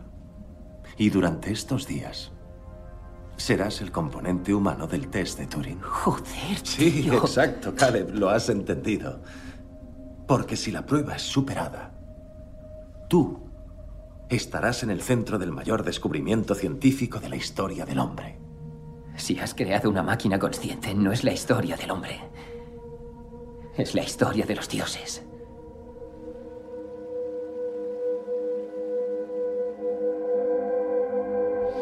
Bueno, ahí teníamos una secuencia precisamente de lo que era el test de Turing, de la película Ex Machina, en el que, bueno, pues plantea realmente el que dando ese, ese salto entre, eh, ya partiendo de las fusiones o de, la fusión entre hombre y la máquina, o incluso la conectividad del cerebro con la máquina, bueno, pues eh, muchos dicen que eso es jugar a ser dioses, ¿no? Bueno, ¿qué me diríais si, os comento que el test de Turing ya se pasó en el 2014 en la Royal Society de Londres? O sea, hace tres años. Hace tres años. ¿Y? hubo, una máquina que lo, que lo consiguió pasar con, todos los jueces que le tocaron. O sea, con un equipo, no solo como en la película con una persona, sino con... Sí, lo que sucede es que también, bueno, eh, para desmitificar un poco el test de Turing, también eh, tenemos que tener en cuenta que el observador tiene algo que decir, es decir, puede ser una máquina muy inteligente o un juez que no sea especialmente perspicaz. Eh, y de hecho se dan paradojas. Había uno de los, de los científicos que, participaba en ese test de Turing que fue calificado como, como robot por todos los demás jueces. un espía. Hombre, de, esos yo creo que hay, ¿eh? hay por la calle. Pero bueno, eh, Estamos hablando de, también de, de esa conexión que puede haber entre el cerebro humano y la máquina como una parte de mejora. Es decir, ahí estaríamos hablando tanto el cerebro como eh, ya con partes, o sea, desde el mundo cibor hasta cibor ya no solo del cuerpo, sino también del cerebro. Sí, yo, yo creo que es la última fase en la que, digamos, puede afectar al, al ser humano. Es decir, cuando ya hemos terminado toda la la mejora biológica. Por cierto, aunque no está Carlos, quería dejarle caer simplemente que una de las opciones que se plantean de mejora biológica es para disminuir nuestro consumo eh, de carne ecológico. Y una de las cosas que se plantean es instalar un gen de, de repulsión a la carne, de, intolerancia a la, a la, carne en los humanos para que de esa forma fuéramos mucho más, más sostenibles. Yo, propongo a Carlos como, como cobaya. propongo a Carlos como cobaya para. Sí, sí, pero vamos, yo estoy seguro que tú tampoco la apoyarías, ¿eh? esa moción. Yo, yo me lanzaría al bosque con una mochila y un hacha. Sí, un hacha y un arco y flechas, ¿no? Que no me pillen. pero pero sí, después de todas esas partes biológicas, la siguiente es eh, cómo podemos aumentarnos nosotros mismos eh, con esa conectividad con la máquina. Y es que ha pasado algo muy interesante. Ahora mismo el mundo ya no es Internet. Ya hemos pasado de la Internet de los ordenadores a la Internet de las cosas. Es decir, ahora mismo todos los objetos eh, inteligentes, nuestros teléfonos, coches, casas, edificios, dispositivos portátiles están conectados con esa red y están conectados unos con los otros. Es decir, hay, ahora mismo una nube de sensores, una nube de ojos y oídos de todas las clases que cubre prácticamente todo el planeta. Y entonces la, la, la historia de este futuro muy próximo es cómo vamos a poder nosotros eh, interactuar con todo eso si es que queremos, ¿no? Y yo creo que sí que podemos querer, ¿no?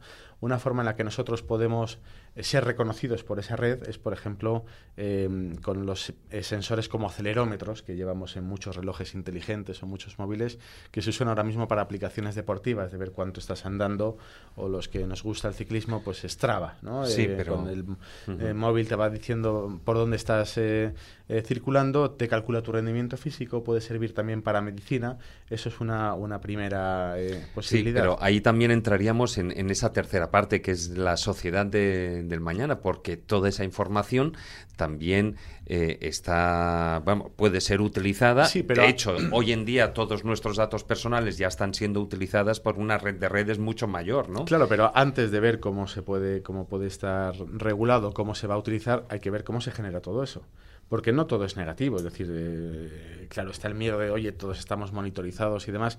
Yo venía para acá en el, en el coche eh, guiándome por el, por el mapa del teléfono móvil que en tiempo real me dice dónde está el tráfico. No me parece mm, terrible que todos estemos conectados y ese aparato sepa dónde hay más tráfico no gracias a que estamos todos conectados. Tampoco todo es sí, terrible. El problema es que tenga todos tus datos biológicos y que esos datos biológicos, etcétera, etcétera, puedan eh, caer en manos Mm, precisamente sí, que toda, no, no, adecuadas. ¿no? Toda esa posibilidad está, pero como digo, primero hay que ver cómo se genera todo eso. ¿no? Y, una de las posibilidades es, por ejemplo, el de que tengamos en el, en el futuro miríadas de pequeños robots muy diminutos que interactúen con nosotros eh, subiéndosenos por la ropa, incluso, ¿no? Eh, o estando en nuestras casas.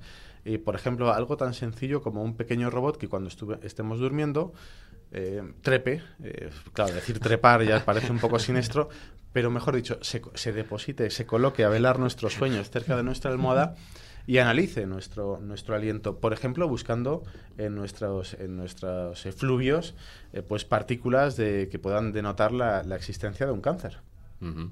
con, con nuestro aliento. Por ejemplo, algo tan sencillo como eso. Y tengas eh, alguien que monitoriza tu sueño y, o se va a otro tipo de, de, de efluvios y, y, te puede ver si tienes algún tipo sí. de enfermedad. Sí, eso, eso, es una mejor forma... que te lo hagan dormido, desde luego. Es, eso, es una, eso, es una, forma de interactuar de, de ese cuerpo físico nuestro con ese, con ese plano inteligente artificial. ¿no? Es una primera conexión. Y luego la otra parte, es decir, hay muchos ojos y muchos oídos, pero ¿qué pasaría si nosotros utilizamos esos ojos y esos oídos para conectar con un mundo en el cual nosotros no estamos presentes. Ahora mismo eh, yo con una pantalla de ordenador puedo ver la temperatura que hace en Melbourne, la contaminación del río Támesis, eh, si hay un terremoto en formación en no sé dónde y cómo son los rayos gamma en el desierto de Atacama. ¿Eh? Bueno, ¿cómo podría yo interactuar con todo eso? Eh, no sé si con un casco de realidad virtual eh, o en un futuro, digamos, ¿qué pasaría? Eso lo hemos visto en muchas eh, representaciones de ciencia ficción, ¿no? El, el, cómo se puede meter unos terminales electrónicos en nuestro cerebro que acaban en un conector, en una especie de jack, y que podamos enchufarnos sí, la información, ¿no? Directa al cerebro. Claro. Pero yo, que me gusta mucho la literatura, yo propongo otra cosa y es la palabra. Es decir, a mí me gustaría interactuar con todo esto con una inteligencia artificial que procese todo eso y que me lo explique, que me lo verbalice, que pueda hablar conmigo y decirme, hacer de filtro y decirme, mira, si vas a ir mañana a, al estudio de, de, Spain, de Spain Media a grabar, pues llévate una chaqueta porque hace un fresquito estupendo, por ejemplo, ¿eh? porque tengo un sensor que me lo está mirando allí. O ten cuidado que, que vais a ir luego a un restaurante y no pidas esta, esta otra cosa. Pero que esto te va a ya no sentar lo mal. hace, Fernando, no lo hace Siri. Bueno, Siri es un sistema. Es, claro, es, es, un, un, sistema, sistema operativo así, claro. O por lo menos está uh, cada día más. Um, bueno, es lo que se basa también en la película esta que hemos hablado. Her, Her ¿no? Sí. Que llega a autocorregirse de tal forma que, aparte de ser una.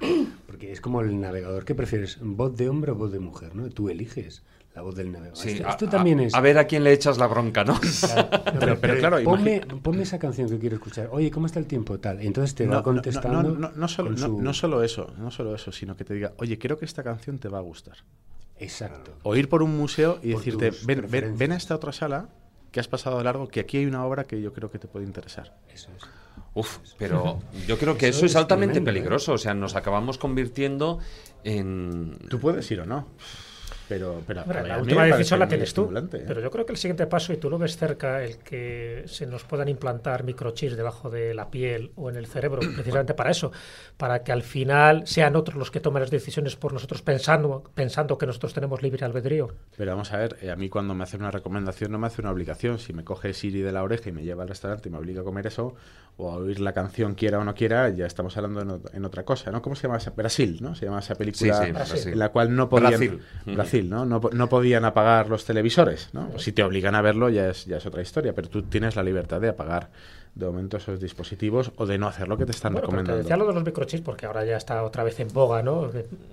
Siempre con la misma razón de seguridad, ¿no? De, bueno, para que tengas más seguridad, para que seas tú el que abra determinadas puertas o determinados códigos, pero luego el que te da una información en tiempo real de todo lo que tú acabas de decir, en lugar de consultar en una tablet directamente a través de ese microchip que te han implantado, supuestamente para que tengas más información y para que tengas más seguridad, en el fondo te están quitando ese libre albedrío porque en definitiva te están orientando lo que tienes que hacer o no hacer.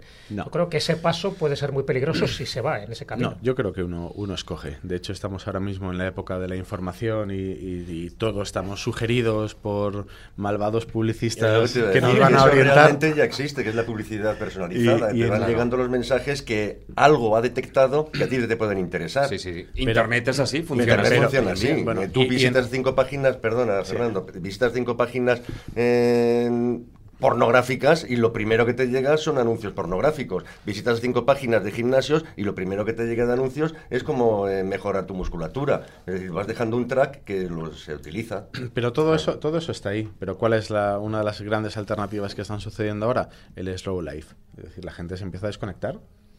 ¿Cuál es uno de los libros que se, más se ha vendido eh, últimamente? El libro de la madera. Un libro que te enseña que el abedul eh, arde más rápido que el, que el roble y cómo apilar la madera eh, y cortarla con el hacha y cómo afilar el hacha para...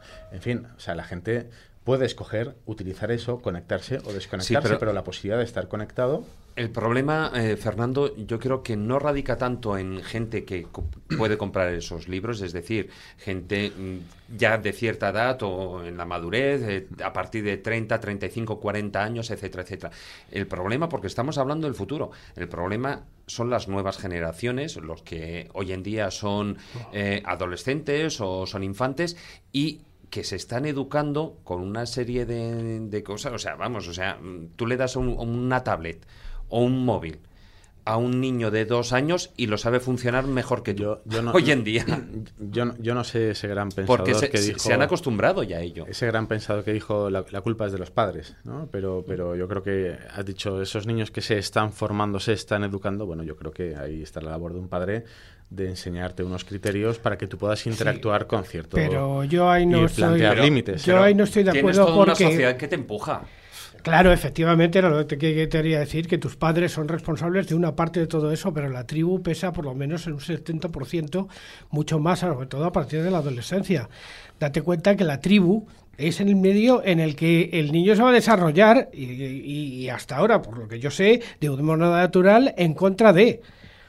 Entonces, ese 70% que, que suministra la tribu no es precisamente eh, abundante eh, en, en precisamente elementos positivos, sino más bien negativos. No olvidemos que estamos hablando de reconstruir órganos y cosas así ante una población futura de jóvenes que lo primero que hacen es aprender a beber alcohol. Pero yo creo que esto es, Bueno, forma parte de todo. lo que es la evolución y siempre ha sido. Es decir, cualquier generación se ha sorprendido frente a lo que hacía la siguiente. Y esto es una cosa que tienes que asumir. Y entonces un niño de dos años eh, manejando la tablet es algo que, que tendremos que asumir porque ese va a ser su forma de desarrollarse durante la vida. Estar continuamente con tablets o lo que sea que la sustituya. Yo- yo- yo independientemente, creo- independientemente de que todo esto siempre va a contar con un factor que es el factor aleatorio. O sea, que la tablet se caiga y se rompa. Sí, claro. Que te pase un camión por encima. O sea, ¿para qué quiero yo un riñón maravilloso si, si un cañón por me pasa por encima y me fulmina? O sea, Estamos hablando de lo que yo decía al principio, que eso va dirigido de alguna manera hacia una minoría que de alguna manera tiene asegurada la supervivencia sin el factor aleatorio, pero el factor El, el aleatorio factor de incertidumbre es- siempre va a estar, ¿eh? va a estar tanto en estar. las partículas subatómicas como la, la parte real de la vida. Siempre hay una incertidumbre cualquier cosa que hagas. Claro, pues, si no, los profetas siempre acertarían, o, las- o la perspectiva científica. No se acierta porque siempre hay unos, ele- unos elementos que forman parte de esa teoría del caos donde no Porque puedes hay un nivel de predecir todo. entropía, lógicamente. me Pero es que el gustaría nivel de entropía forma parte de la segunda ley de la termodinámica, es decir, que, que no queda más remedio que Desde cumplirla. Maxwell no, no ha habido otra. Maese, me gustaría dar un pequeño giro al, al programa, sobre todo para hablar de, de una de las cosas, es decir, eh, una de las partes importantísimas o fundamentales, cuanto menos, de- del hombre es, por supuesto, el cerebro. Y está, eh, hay un proyecto que es el proyecto Cerebro Humano, en el que lo que se intenta es emular precisamente lo que es el cerebro humano para que toda esa información que de una u otra manera está en ordenadores, etcétera, etcétera, estuviera dentro del propio cerebro. No, a ¿Algo parecido? No, bueno, sí, en parte. O sea, vamos sirviera de ese soporte a, a la inteligencia artificial. A ver, en su día, el proyecto Cerebro Humano, cuando yo empecé a, a- a interesarme por él, es un proyecto de la Unión Europea que lo que pretende es conseguir un emulador del cerebro. Es decir, la idea es escanear en- tridimensionalmente un cerebro humano y reproducirlo hasta sus mínimas conexiones, es decir, que poder ver capa a capa qué neuronas están conectadas unas con otras, de qué manera están conectadas, lo cual es una, una barbaridad absoluta en términos de computación, y ser capaz de entender cómo funciona. Entonces la idea es que eh, eso pudiera servir como un modelo, tener un modelo virtual, digamos, de, de- cerebro y probar, por ejemplo, fármacos eh, contra el Alzheimer, por ejemplo, ver cómo, cómo eso interfiere con un cerebro lo más realista posible. Lo que sucede es que ahora mismo que estamos con este auge de la inteligencia artificial, resulta que estos modelos, como el, de, el del proyecto Cerebro Humano, son la base perfecta para, para las redes neurales artificiales, es decir, sistemas eh, eh, virtuales que se organizan exactamente igual que un cerebro humano, es decir, con cientos de miles de neuronas organizadas en cientos de capas y que simulan ese eh, comportamiento del cerebro humano. Simulan, pero sin saber según ciertas cosas. Porque, por ejemplo, podríamos encontrarnos con una sorpresa que siempre está en el campo. Bueno, desde que Hugh Everett nos habló de los universos paralelos, podríamos encontrarnos con la sorpresa de que la memoria, por ejemplo, no se almacene como se considera hasta ahora dentro del propio cerebro, sino no en alguna parte exterior, lo que llamaríamos el campo eh, de información universal. Sí, el campo acásico, pero eso ya es metafísica. Eso ya es metafísica. Con... ¿O no? No, no, fija- fíjate, no. Estamos, vamos a ver, yo digo que todavía falta mucho porque el nivel de computación de esto es terrible, pero si tú consiguieras replicar exactamente un cerebro, tu, tu cerebro, si yo consiguiera replicar tu cerebro, eh, ver todas las neuronas que están conectadas unas con otras, cómo están moduladas la conexión de cada una de ellas, ese cerebro virtual tendría tus recuerdos, tu experiencia, tu proyección vital, si todo radicase en lo físico. Es decir, Claro. Pero es verdad que se han hecho pruebas. En No estamos cuales- hablando de la conciencia, de la que hablaremos después. Sí, pero ya hemos visto, ya hemos visto, por ejemplo, en, en otros programas, eh, con optogenética, por ejemplo, cómo se pueden activar o desactivar recuerdos, eh, actuando sobre partes del cerebro físico, que podemos pensar que si el, ce- el cerebro es un sintonizador de una conciencia, de un alma que está en otro sitio, cosa que yo no puedo descartar. ¿eh? No, yo, yo creo, yo yo creo en la trascendencia de la vida. Eh, y, y no es descartable. A lo mejor es un sintonizador lo que tenemos en, dentro del, del cráneo. Pero si realmente está todo almacenado aquí, teóricamente se puede emular un cerebro humano con la suficiente, si, si es que lo hemos escaneado, con la suficiente capacidad de computación. Hombre, para eso, como tú estabas apuntando, faltan como bastantes años todavía, yo creo, para, Se para que esto se, calcula, pueda producir. Se calcula con unos 100. 100 años, o sea, pues, pues no son tantos como yo pensaba. Yo creo- yo yo pensaba creo- todavía muchísimos más, pero eh, eso tampoco no es necesario para que para considerarse, digamos, para haber desarrollado una inteligencia artificial. O sea, esto es la emulación de, ese cerebro. Claro, vamos a ver, esto sería eh, un cerebro con la complejidad de nuestro cerebro. Es decir, eh, hemos visto también que la conciencia surge en sistemas más sencillos, pero la gran pregunta es qué pasará cuando tengamos un cerebro de esta categoría, de esta entidad, porque encima, ya hemos dicho con, con el ejemplo de Juan Ignacio, que se pueden escanear eh, y reproducir cerebros específicos, por ejemplo, de grandes científicos o de grandes creadores. ¿Por qué no? Eh, surgen muchos interrogantes, ¿no? ¿Qué, ¿Qué, longevidad tendrán estos cerebros? ¿no? Quizá tengan enfermedades mentales en un futuro o necesitarían un cuerpo virtual para no sentirse perdidas, tendrían que dormir, tendrían que tener tiempo de esparcimiento. y el hecho de ser réplicas, ¿tendrían las mismas enfermedades que nosotros? Bueno, estamos hablando de, un entorno virtual, por eso he dicho enfermedades mentales, a lo mejor se vuelven psicóticas, eso no, se puede descartar. pero porque estamos, porque estamos barajando siempre dentro de, un, de un universo, digamos, material, ¿eh? de cosas que se replican unas a otras dentro del campo de lo material, pero y lo inmaterial sí existe.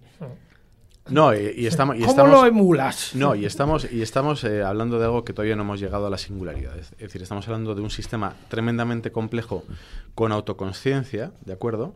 Pero la singularidad se alcanzará cuando ese propio sistema sea capaz de diseñar una máquina mejor que sí misma.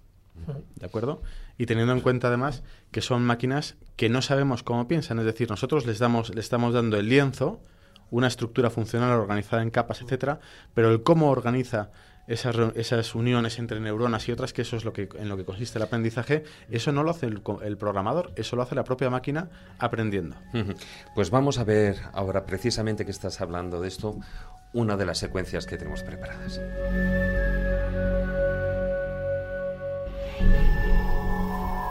Todas las máquinas han tenido fantasmas segmentos aleatorios de código que se han agrupado para formar protocolos inesperados.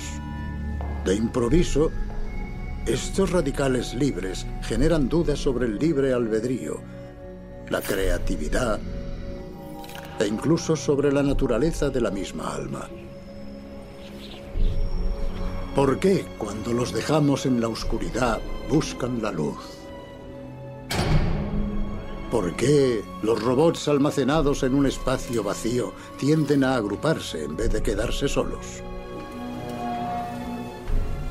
¿Cómo explicamos ese comportamiento?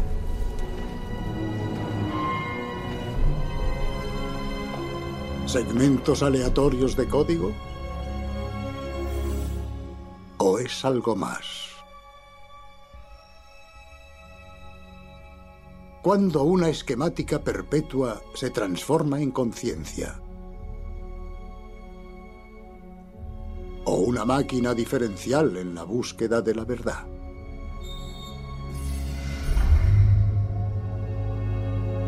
Cuando una simulación de personalidad se transforma en una porción del alma.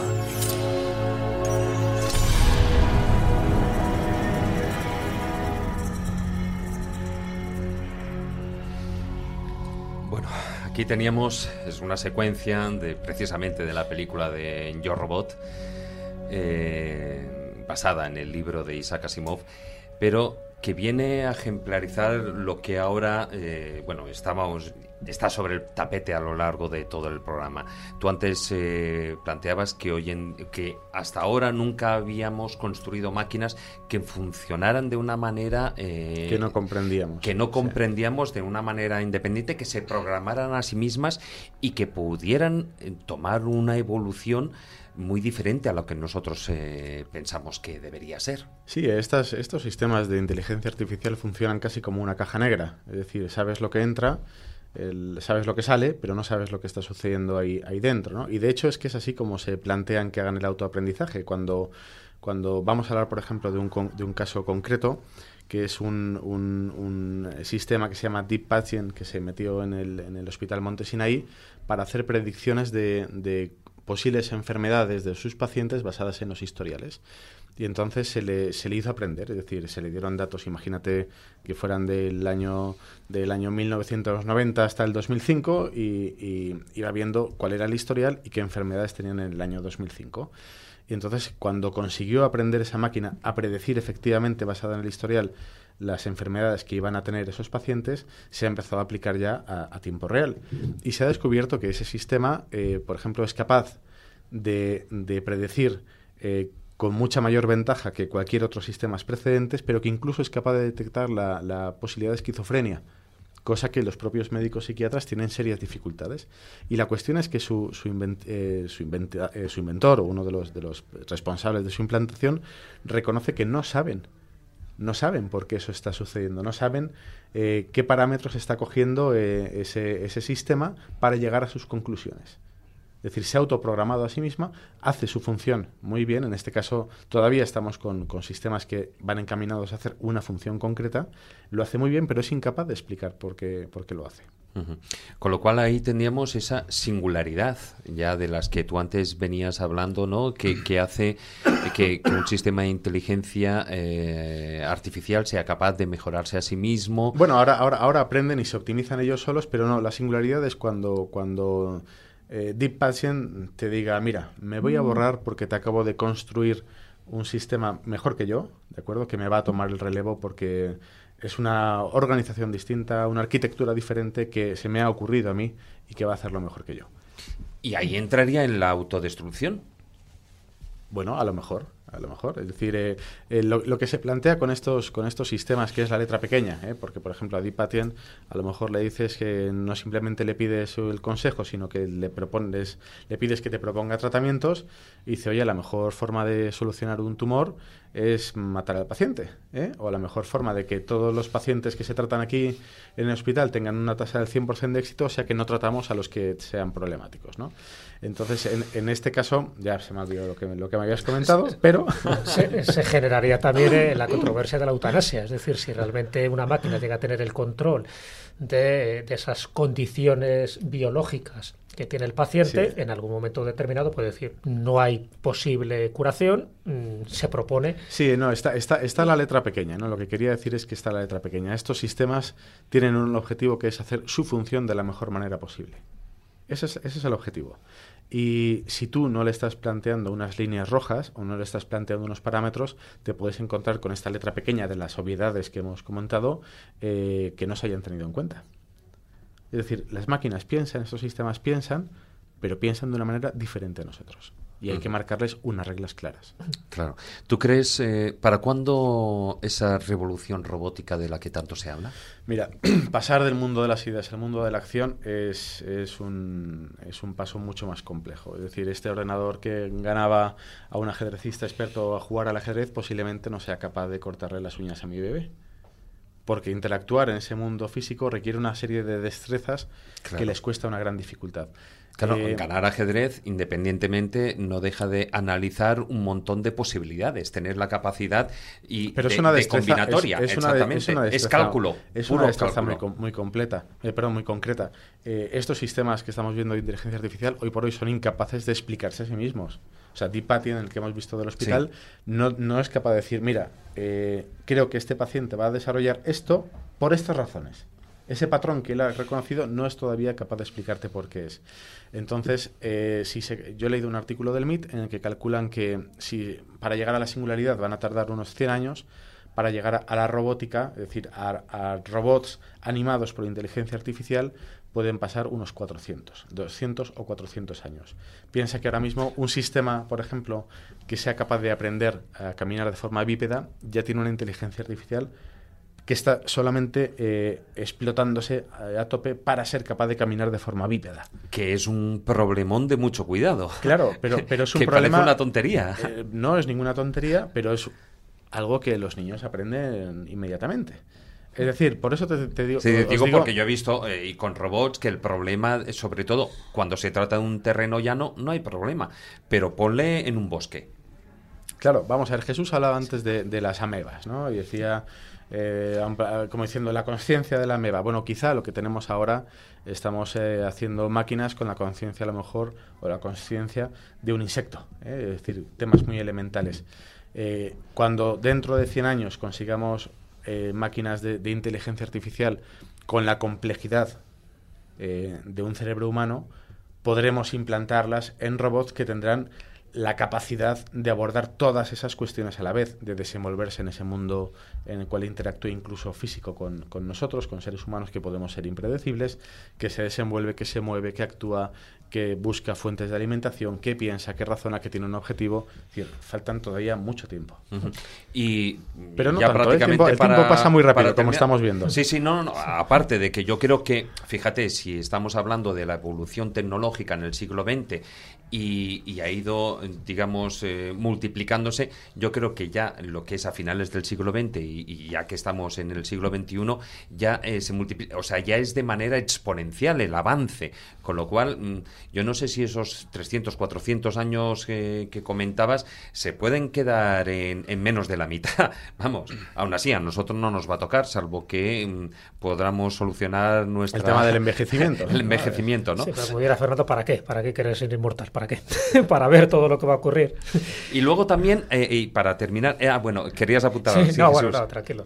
No, porque es que como es verdad que se está terminando el filandón, es que había una cuestión ahí que quería plantear y que tenía que ver un poco pues con el corte ese Sí. de película que, que pusiste y que me parece un poco es- esencial, ¿no? Y es esa transferencia en algún momento a un ordenador, llámalo cerebro virtual, de nuestros recuerdos, de nuestros pensamientos y de nuestros sentimientos. Entonces, la, mi pregunta, Fernando, es también de nuestra conciencia. ¿Tú crees que puede ser posible? Vamos a ver, hay una diferencia para mí clave entre volcar y copiar. Es Sí. decir, yo puedo hacer... Llámalo transferir. No, no, no, no, no, no, no. Es que insisto, está el matiz. Es decir, Sí. yo puedo hacer un, un Jesús Callejo virtual. Bueno, yo. Eh, bueno, yo sí, porque vivo en el laboratorio del imaginante y, e imaginándomelo puedo hacerlo. Entonces yo puedo hacer una copia eh, virtual y robótica perfecta de un Jesús Callejo, pero Jesús Callejo seguirá aquí. Tú estarás aquí. Es decir, para los demás podrá parecer que, que tu mente, tus recuerdos, eh, tus cuentos de, de Calleja van a estar allí con esas invenciones fantásticas programa tras programa, pero no te habremos transferido. Es decir, tú seguirás ahí y tú quizá mueras si no te aplicamos los términos de inmortalidad, pero para los demás habrá una copia. Pero volcar tu conciencia, es decir, eh, que tú mueras, o, o mejor dicho, que tú se transfiera, a- yo creo que entramos en el campo de la metafísica. Biológicamente no, ¿de acuerdo? Pero quizá podamos hacer un cerebro... eh, ya no virtual, quizá un cerebro artificial físico con el cual el alma eh, eterna pueda sintonizar y- e interactuar en, en este mundo real. La pregunta quizás sea, ¿para qué? Ya. Sí, ¿no? Bueno, para, para convertirte en un sistema operativo, como Carlos. Pero, bueno, eh, el tipo Tron, ¿no? La película, porque siempre estamos buscando De todas formas, ese, un- ese un- parecido en algunas un- películas. Un dato, un dato solamente para que veamos eh, que el mundo del mañana quizá no esté tan lejos, es que ahora mismo, en el 2017, se calcula que la población de robots es de 1,9 millones de robots ahora mismo en el planeta, trabajando en diferentes ámbitos y con diferentes grados de inteligencia cada uno. 1,9 millones de robots físicos, no sistemas operativos, no asistentes virtuales, sino robots físicos. Ay, qué miedo me está dando. Bueno, tenemos que dejar porque este y nos hemos pasado de tiempo, vamos, ni te cuento, ya lo sabes, todos estamos mirando aquí el reloj, pero es que la verdad es que el tema es súper interesante, da muchísimo de sí y estoy convencido de que con las actual con noticias de actualidad, etcétera, etcétera, volveremos al tema para ampliarlo y, y ver, darle nuevos matices y ver esas nuevas investigaciones y esos nuevos resultados que vayan saliendo, pues irlos analizando. Fernando, te- no te despido porque continuamos con el programa, pero sí que dejamos aquí el filandón.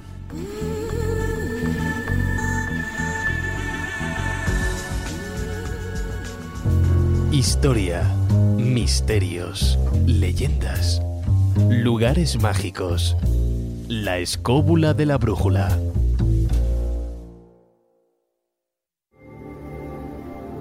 El zurrón del caminante.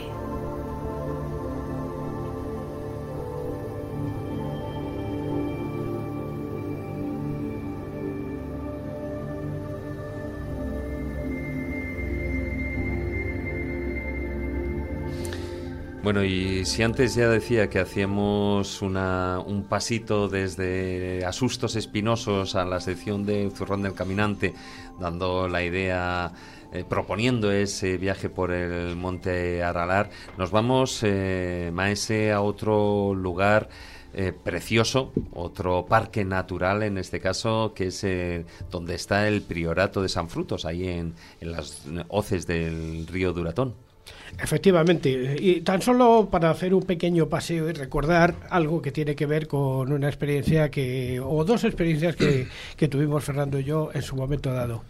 Uno de ellos fue, y tendría a lo mejor también que ver con esto en el sentido de las cosas que nosotros no podemos hacer, eh, ni saber ni cómo funcionan, ni saber por qué, por qué existen.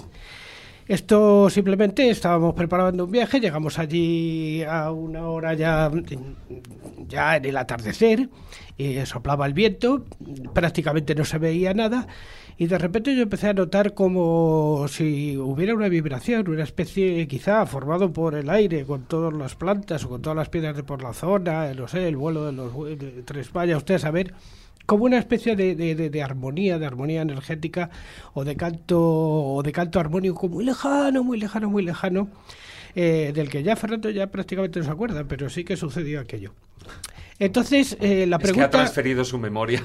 La pregunta sería, ¿ese lugar considerado sagrado en estos tiempos tan antiguos, eh, ese fenómeno sucede eh, pe- permanentemente o solo sucede porque estábamos nosotros para que lo pudiéramos observar? Porque aquí entraremos en la paradoja del gato de Schrödinger. ¿Pasa cuando estamos?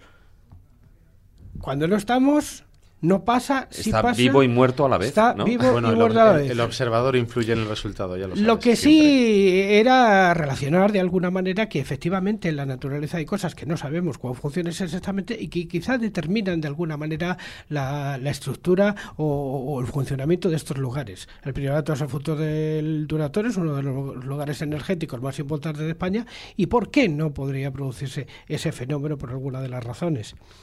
Eh, razones que nosotros no podemos entender.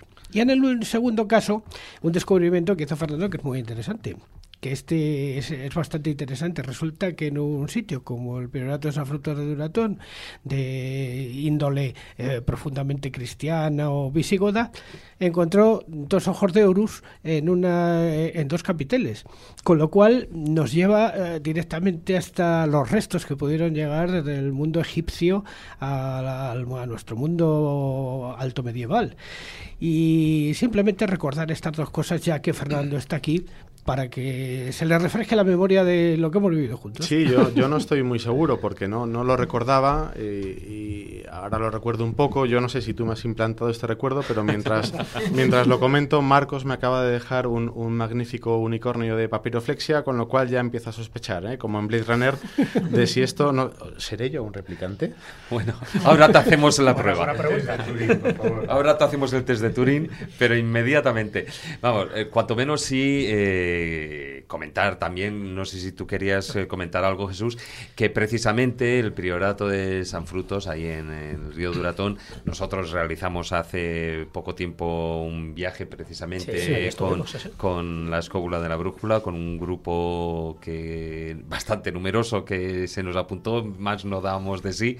Pero sí que precisamente como tú comentabas, eh, Maese es una de las zonas energéticas especiales donde además, bueno, pues eh, ya no están solo los milagros de, de San Frutos, ¿no? Pero sí que es curioso, por ejemplo, re- recordando la cosa, que el número 7 siempre está muy, muy presente allí. Los siete milagros, las siete puertas cueva de los siete altares. la eh, exactamente, la cueva de los siete altares, ¿no?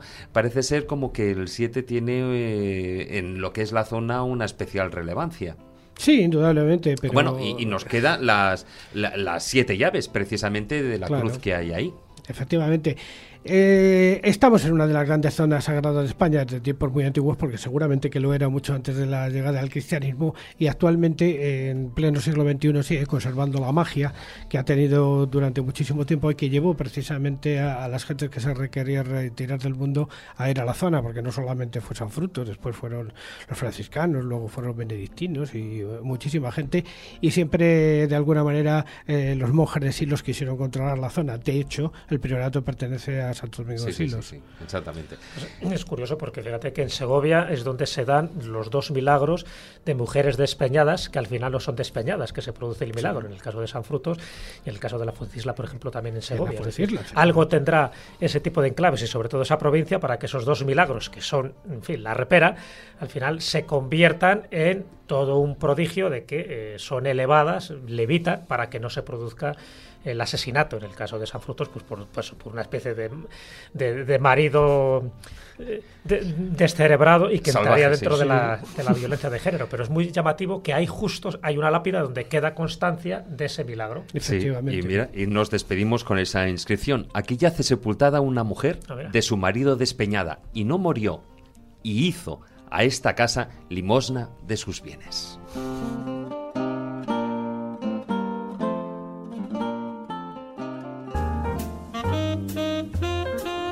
Síguenos en redes sociales. Estamos en Facebook, en Twitter y en YouTube. Solo tienes que buscar la escóbula de la brújula.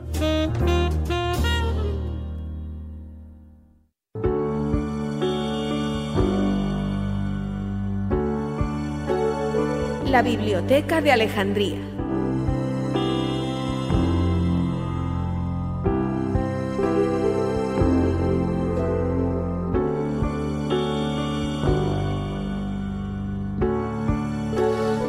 Abrimos rápidamente esas puertas de nuestra biblioteca de Alejandría para ya hablar, sí, con, con Leoncio López, con Tito, Tito para los amigos. eh, eh, estuviste hace tres años aproximadamente ya también Sí. en, en el programa hablando precisamente de cuestiones eh, publicitarias, si no recuerdo mal. Eh, eres creativo publicitario de profesión y además eres escritor por devoción, yo creo, ¿no? Cuanto menos. Tú te- así te, te describes. Me parece una descripción perfecta. Lo de escritor es más como afición porque, desde luego, rendimiento económico casi nulo y, por tanto, pues se le puede llamar que es más afición que otra cosa.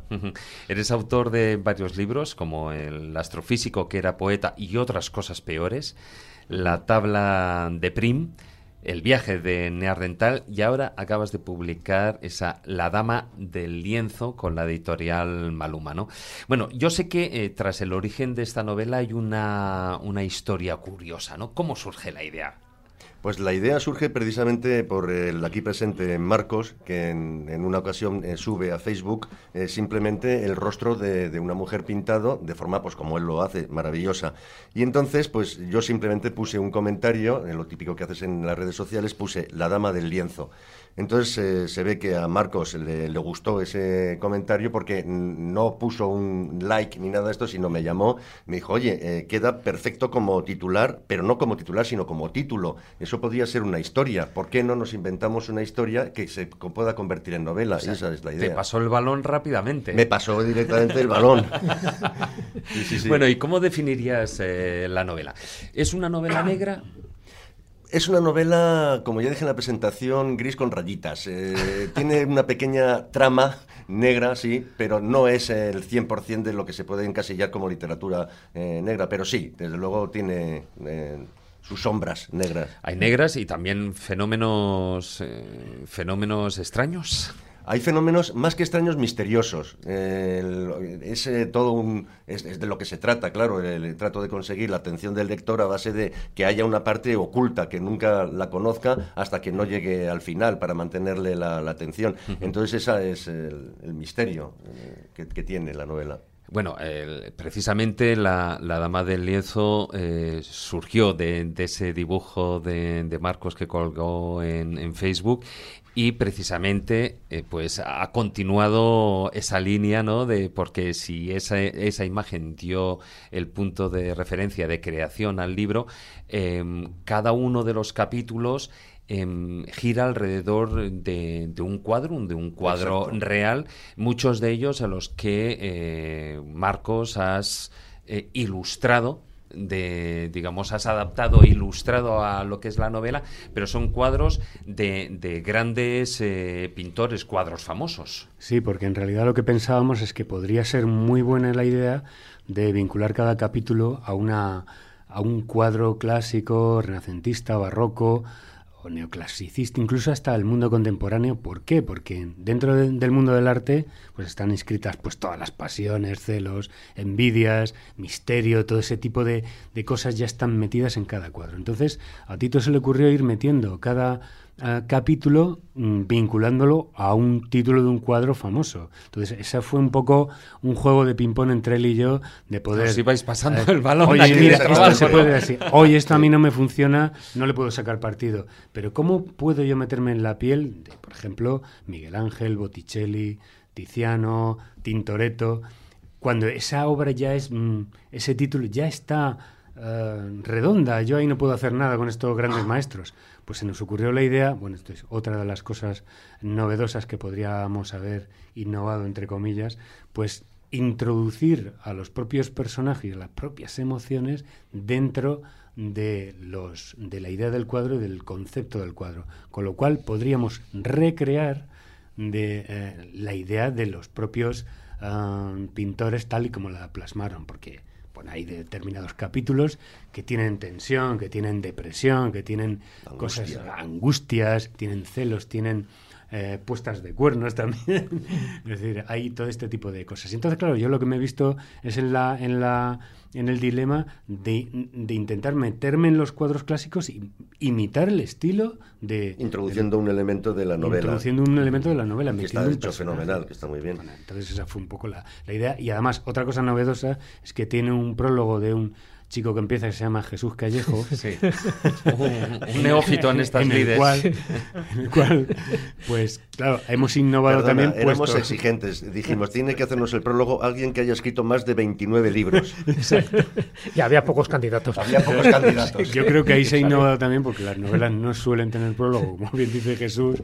Sí. Tienen introducción, tienen agradecimientos, tienen dedicatorias, pero aquí lo ha hecho perfecto y magistralmente Jesús. No, yo creo que la novela es original por varios motivos. Fíjate que el argumento en sí dice, bueno, son tres protagonistas donde dos de ellos se enamoran y hay un tercero ahí pululando, que es un poco lo que da la clave luego a la, a la novela. Pero lo que hace original a la novela en sí, ya no es tanto el argumento hasta que llega al final, sino precisamente el recurso, eh, la estructura que ha buscado Tito. Por una parte, bueno, es verdad, lo del prólogo no deja de ser pues una pequeña novedad, excepción, porque no suele haber prólogos en la novela, pero bueno, me lo piden ellos y la verdad que para mí fue un reto muy gustoso el aceptarlo. Pero el que se incorpore esos elementos pictóricos visuales a la novela, para mí me parece un acierto importante, porque claro, el capítulo en sí quedaría anodino solo con el capítulo, pero si además le añades la parte pictórica donde tiene que ver con eso que se está diciendo, entonces hay como una segunda lectura, incluso hay hasta una tercera lectura también bastante velada, que hace que la novela vaya increciendo, o sea, va ganando esa emoción donde en un, ya te digo, en un hecho anodino, que es el amor eh, que se profesa, pues dos personas con la hermana por medio, luego... El va- hecho, no la narración, evidentemente. la narración me refiero, claro, digo, lo que es el argumento va cogiendo todos esos matices que se van amplificando en función de los motivos pictóricos y visuales que se han añadido, hasta el punto de que se va creando esa atmósfera, esa maraña. Esa atmósfera yo creo que es lo fundamental, ¿no? porque en el fondo hay novelas que están muy bien escritas, pero no te transmite la emoción. Y esta novela está bien escrita, pero te va transmitiendo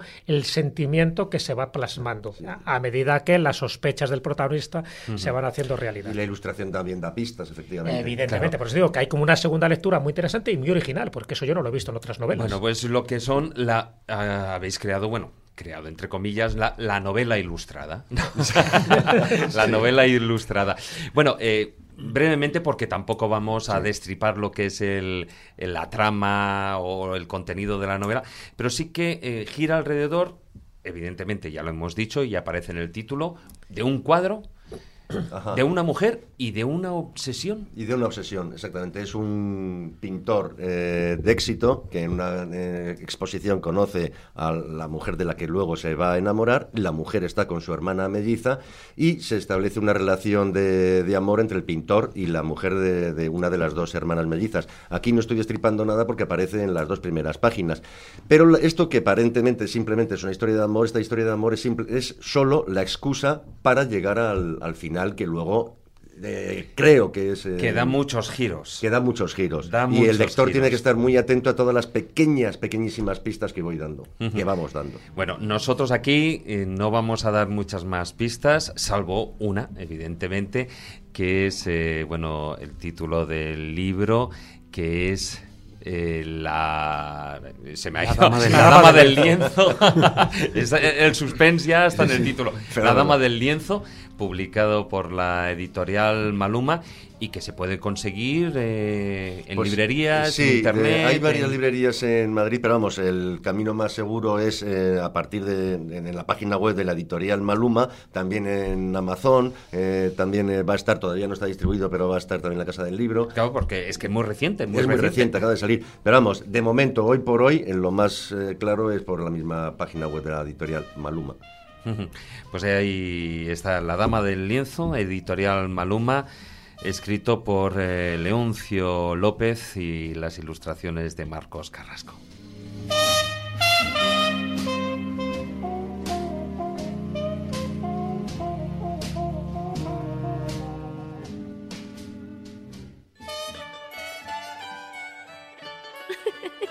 Los cuentos de Callejo.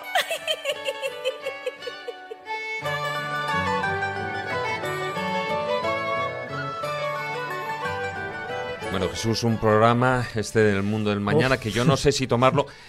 siempre digo, se nos quedan muchísimas Muchas cosas, en el tintero, pero hoy, hoy ya ni te mucho, cuento. Que se lo digan a Fernando, eh, que la cantidad de anotaciones que traía, Sí, sí, eh, sí, un dossier casi completo. Pues lo que pasa es que, claro, es una temática que es como un agujero negro. Ahí entra mucha información, pero a saber la que queda dentro. A saber lo que- Como en el cuento. Exactamente, eso tiene que ver al decir el agujero negro, porque tiene que ver con, con eso, con el punto negro, y tiene mucho que ver con, evidentemente, con lo que hemos contado aquí, ¿no? Con esa plasmación de la realidad y con esos aspectos negativos y positivos que vemos de cara al futuro, ¿no? Tanto en el hombre como en la sociedad. Así que he elegido un cuento, creo que apropiado para la temática de hoy. Bueno, pues vamos a escucharlo.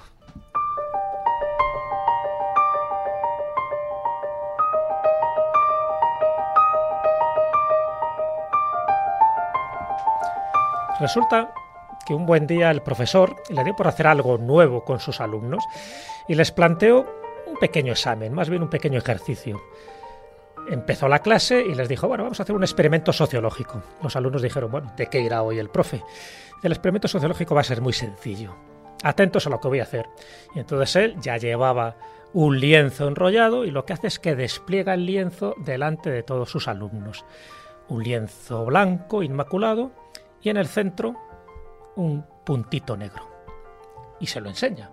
Lo muestra y todos los alumnos lo van viendo, lo contemplan, se miran entre ellos, hay pequeñas risitas y el maestro les dice que, que haga una pequeña redacción, una pequeña reflexión sobre lo que acaban de ver.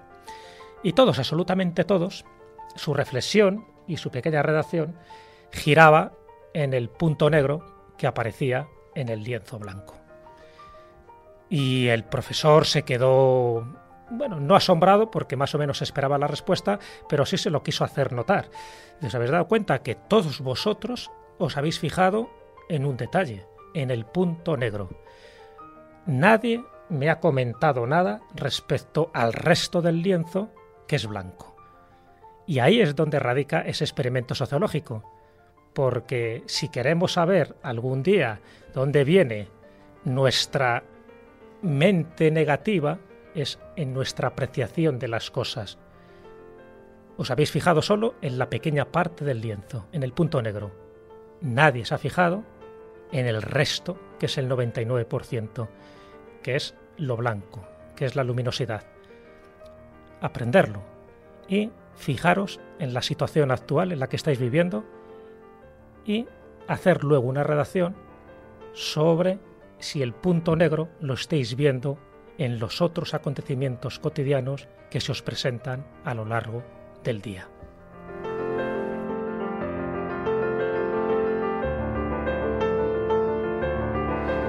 Jesús, hay gente que parece especialista en ver siempre el Mm. vaso medio vacío.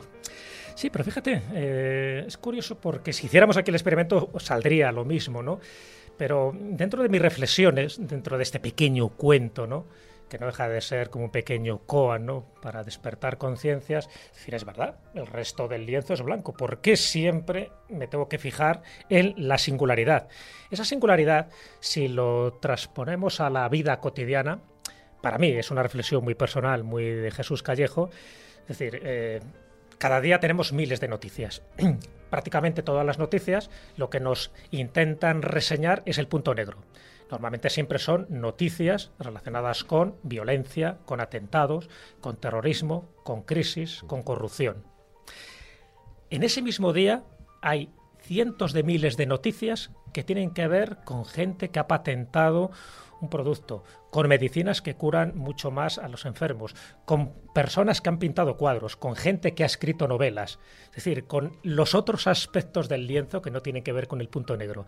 Y lo interesante de mi reflexión no es el que la gente se fije en el punto negro, que ahí está, es que muchas instituciones, grupos políticos, religiosos, grupos de presión, eh, incluso medios de comunicación, lo que nos quieren hacer reflejar en cada momento solo es el punto negro. Solo quieren que nos fijemos en el 1% de la información que se produce a lo largo del día. Nadie quiere indicarnos que hay todo un lienzo blanco que rodea a ese punto negro. Y ese lienzo blanco es precisamente lo que da la positividad, lo que da la creatividad. Pero ¿Por qué razón? Y esta es una duda y una reflexión que os quiero transmitir a todos. ¿Por qué razón siempre la gente quiere que veamos solo y exclusivamente el punto negro? Pues, bueno, bajo mi punto de vista, porque de esa manera nos quitan la libertad y nuestro libre albedrío. Y desde el punto de vista de Fernando, me interesa saber tu reflexión. Yo creo que quizá por nuestro inconformismo, ¿no? Fijarnos siempre en los problemas, quizá con la intención de solucionarlos.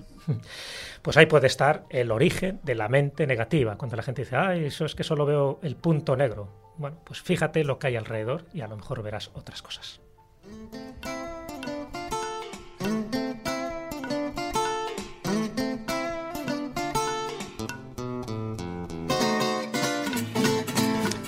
Bueno, pues esta música desde luego que no invita a la negatividad ni mucho menos.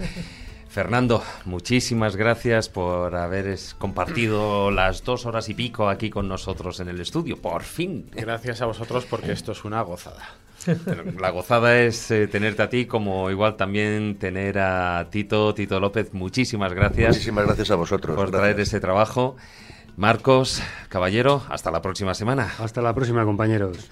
Maese. que me cierran el sitio donde me lubrican las articulaciones. Uy, qué miedo me está dando. ¿Qué han hecho que le lubrican? bueno, bueno, dejémoslo ahí. No sé si es de día, de mañana, de noche, pero dejémoslo ahí. Jesús, hasta la próxima semana. Voy a acompañar a Maese a ver qué hace. Sí, sí, tú vigílalo, vigílalo. Y bueno, y no, no le menciones el título del libro y del libro del cuento. Eh, y bueno, también agradecer a Raquel, que está al otro lado de la pecera, eh, acompañándonos, aguantando todas las bromas. Oye, por cierto, no eres un sistema operativo, ¿no? Tú no, tú no, no eres ningún androide, ginoide, no, no, vale. Lo cual me tranquiliza. Queridos escobuleros, muchísimas gracias por escucharnos una semana más. Eh, como siempre, solo me queda recordaros nuestra presencia en las redes sociales, en Facebook, la página oficial La Escóbula de la Brújula, en Twitter nuestro perfil es arroba escobuleros y recordar que también tenemos eh, diverso contenido audiovisual de los programas en nuestro canal en YouTube. Por supuesto, también ya nuestra recién limpita y estrenada página web, laescóbula.com. Tratad de ser felices e ilustraos. Hasta la próxima semana, amigos.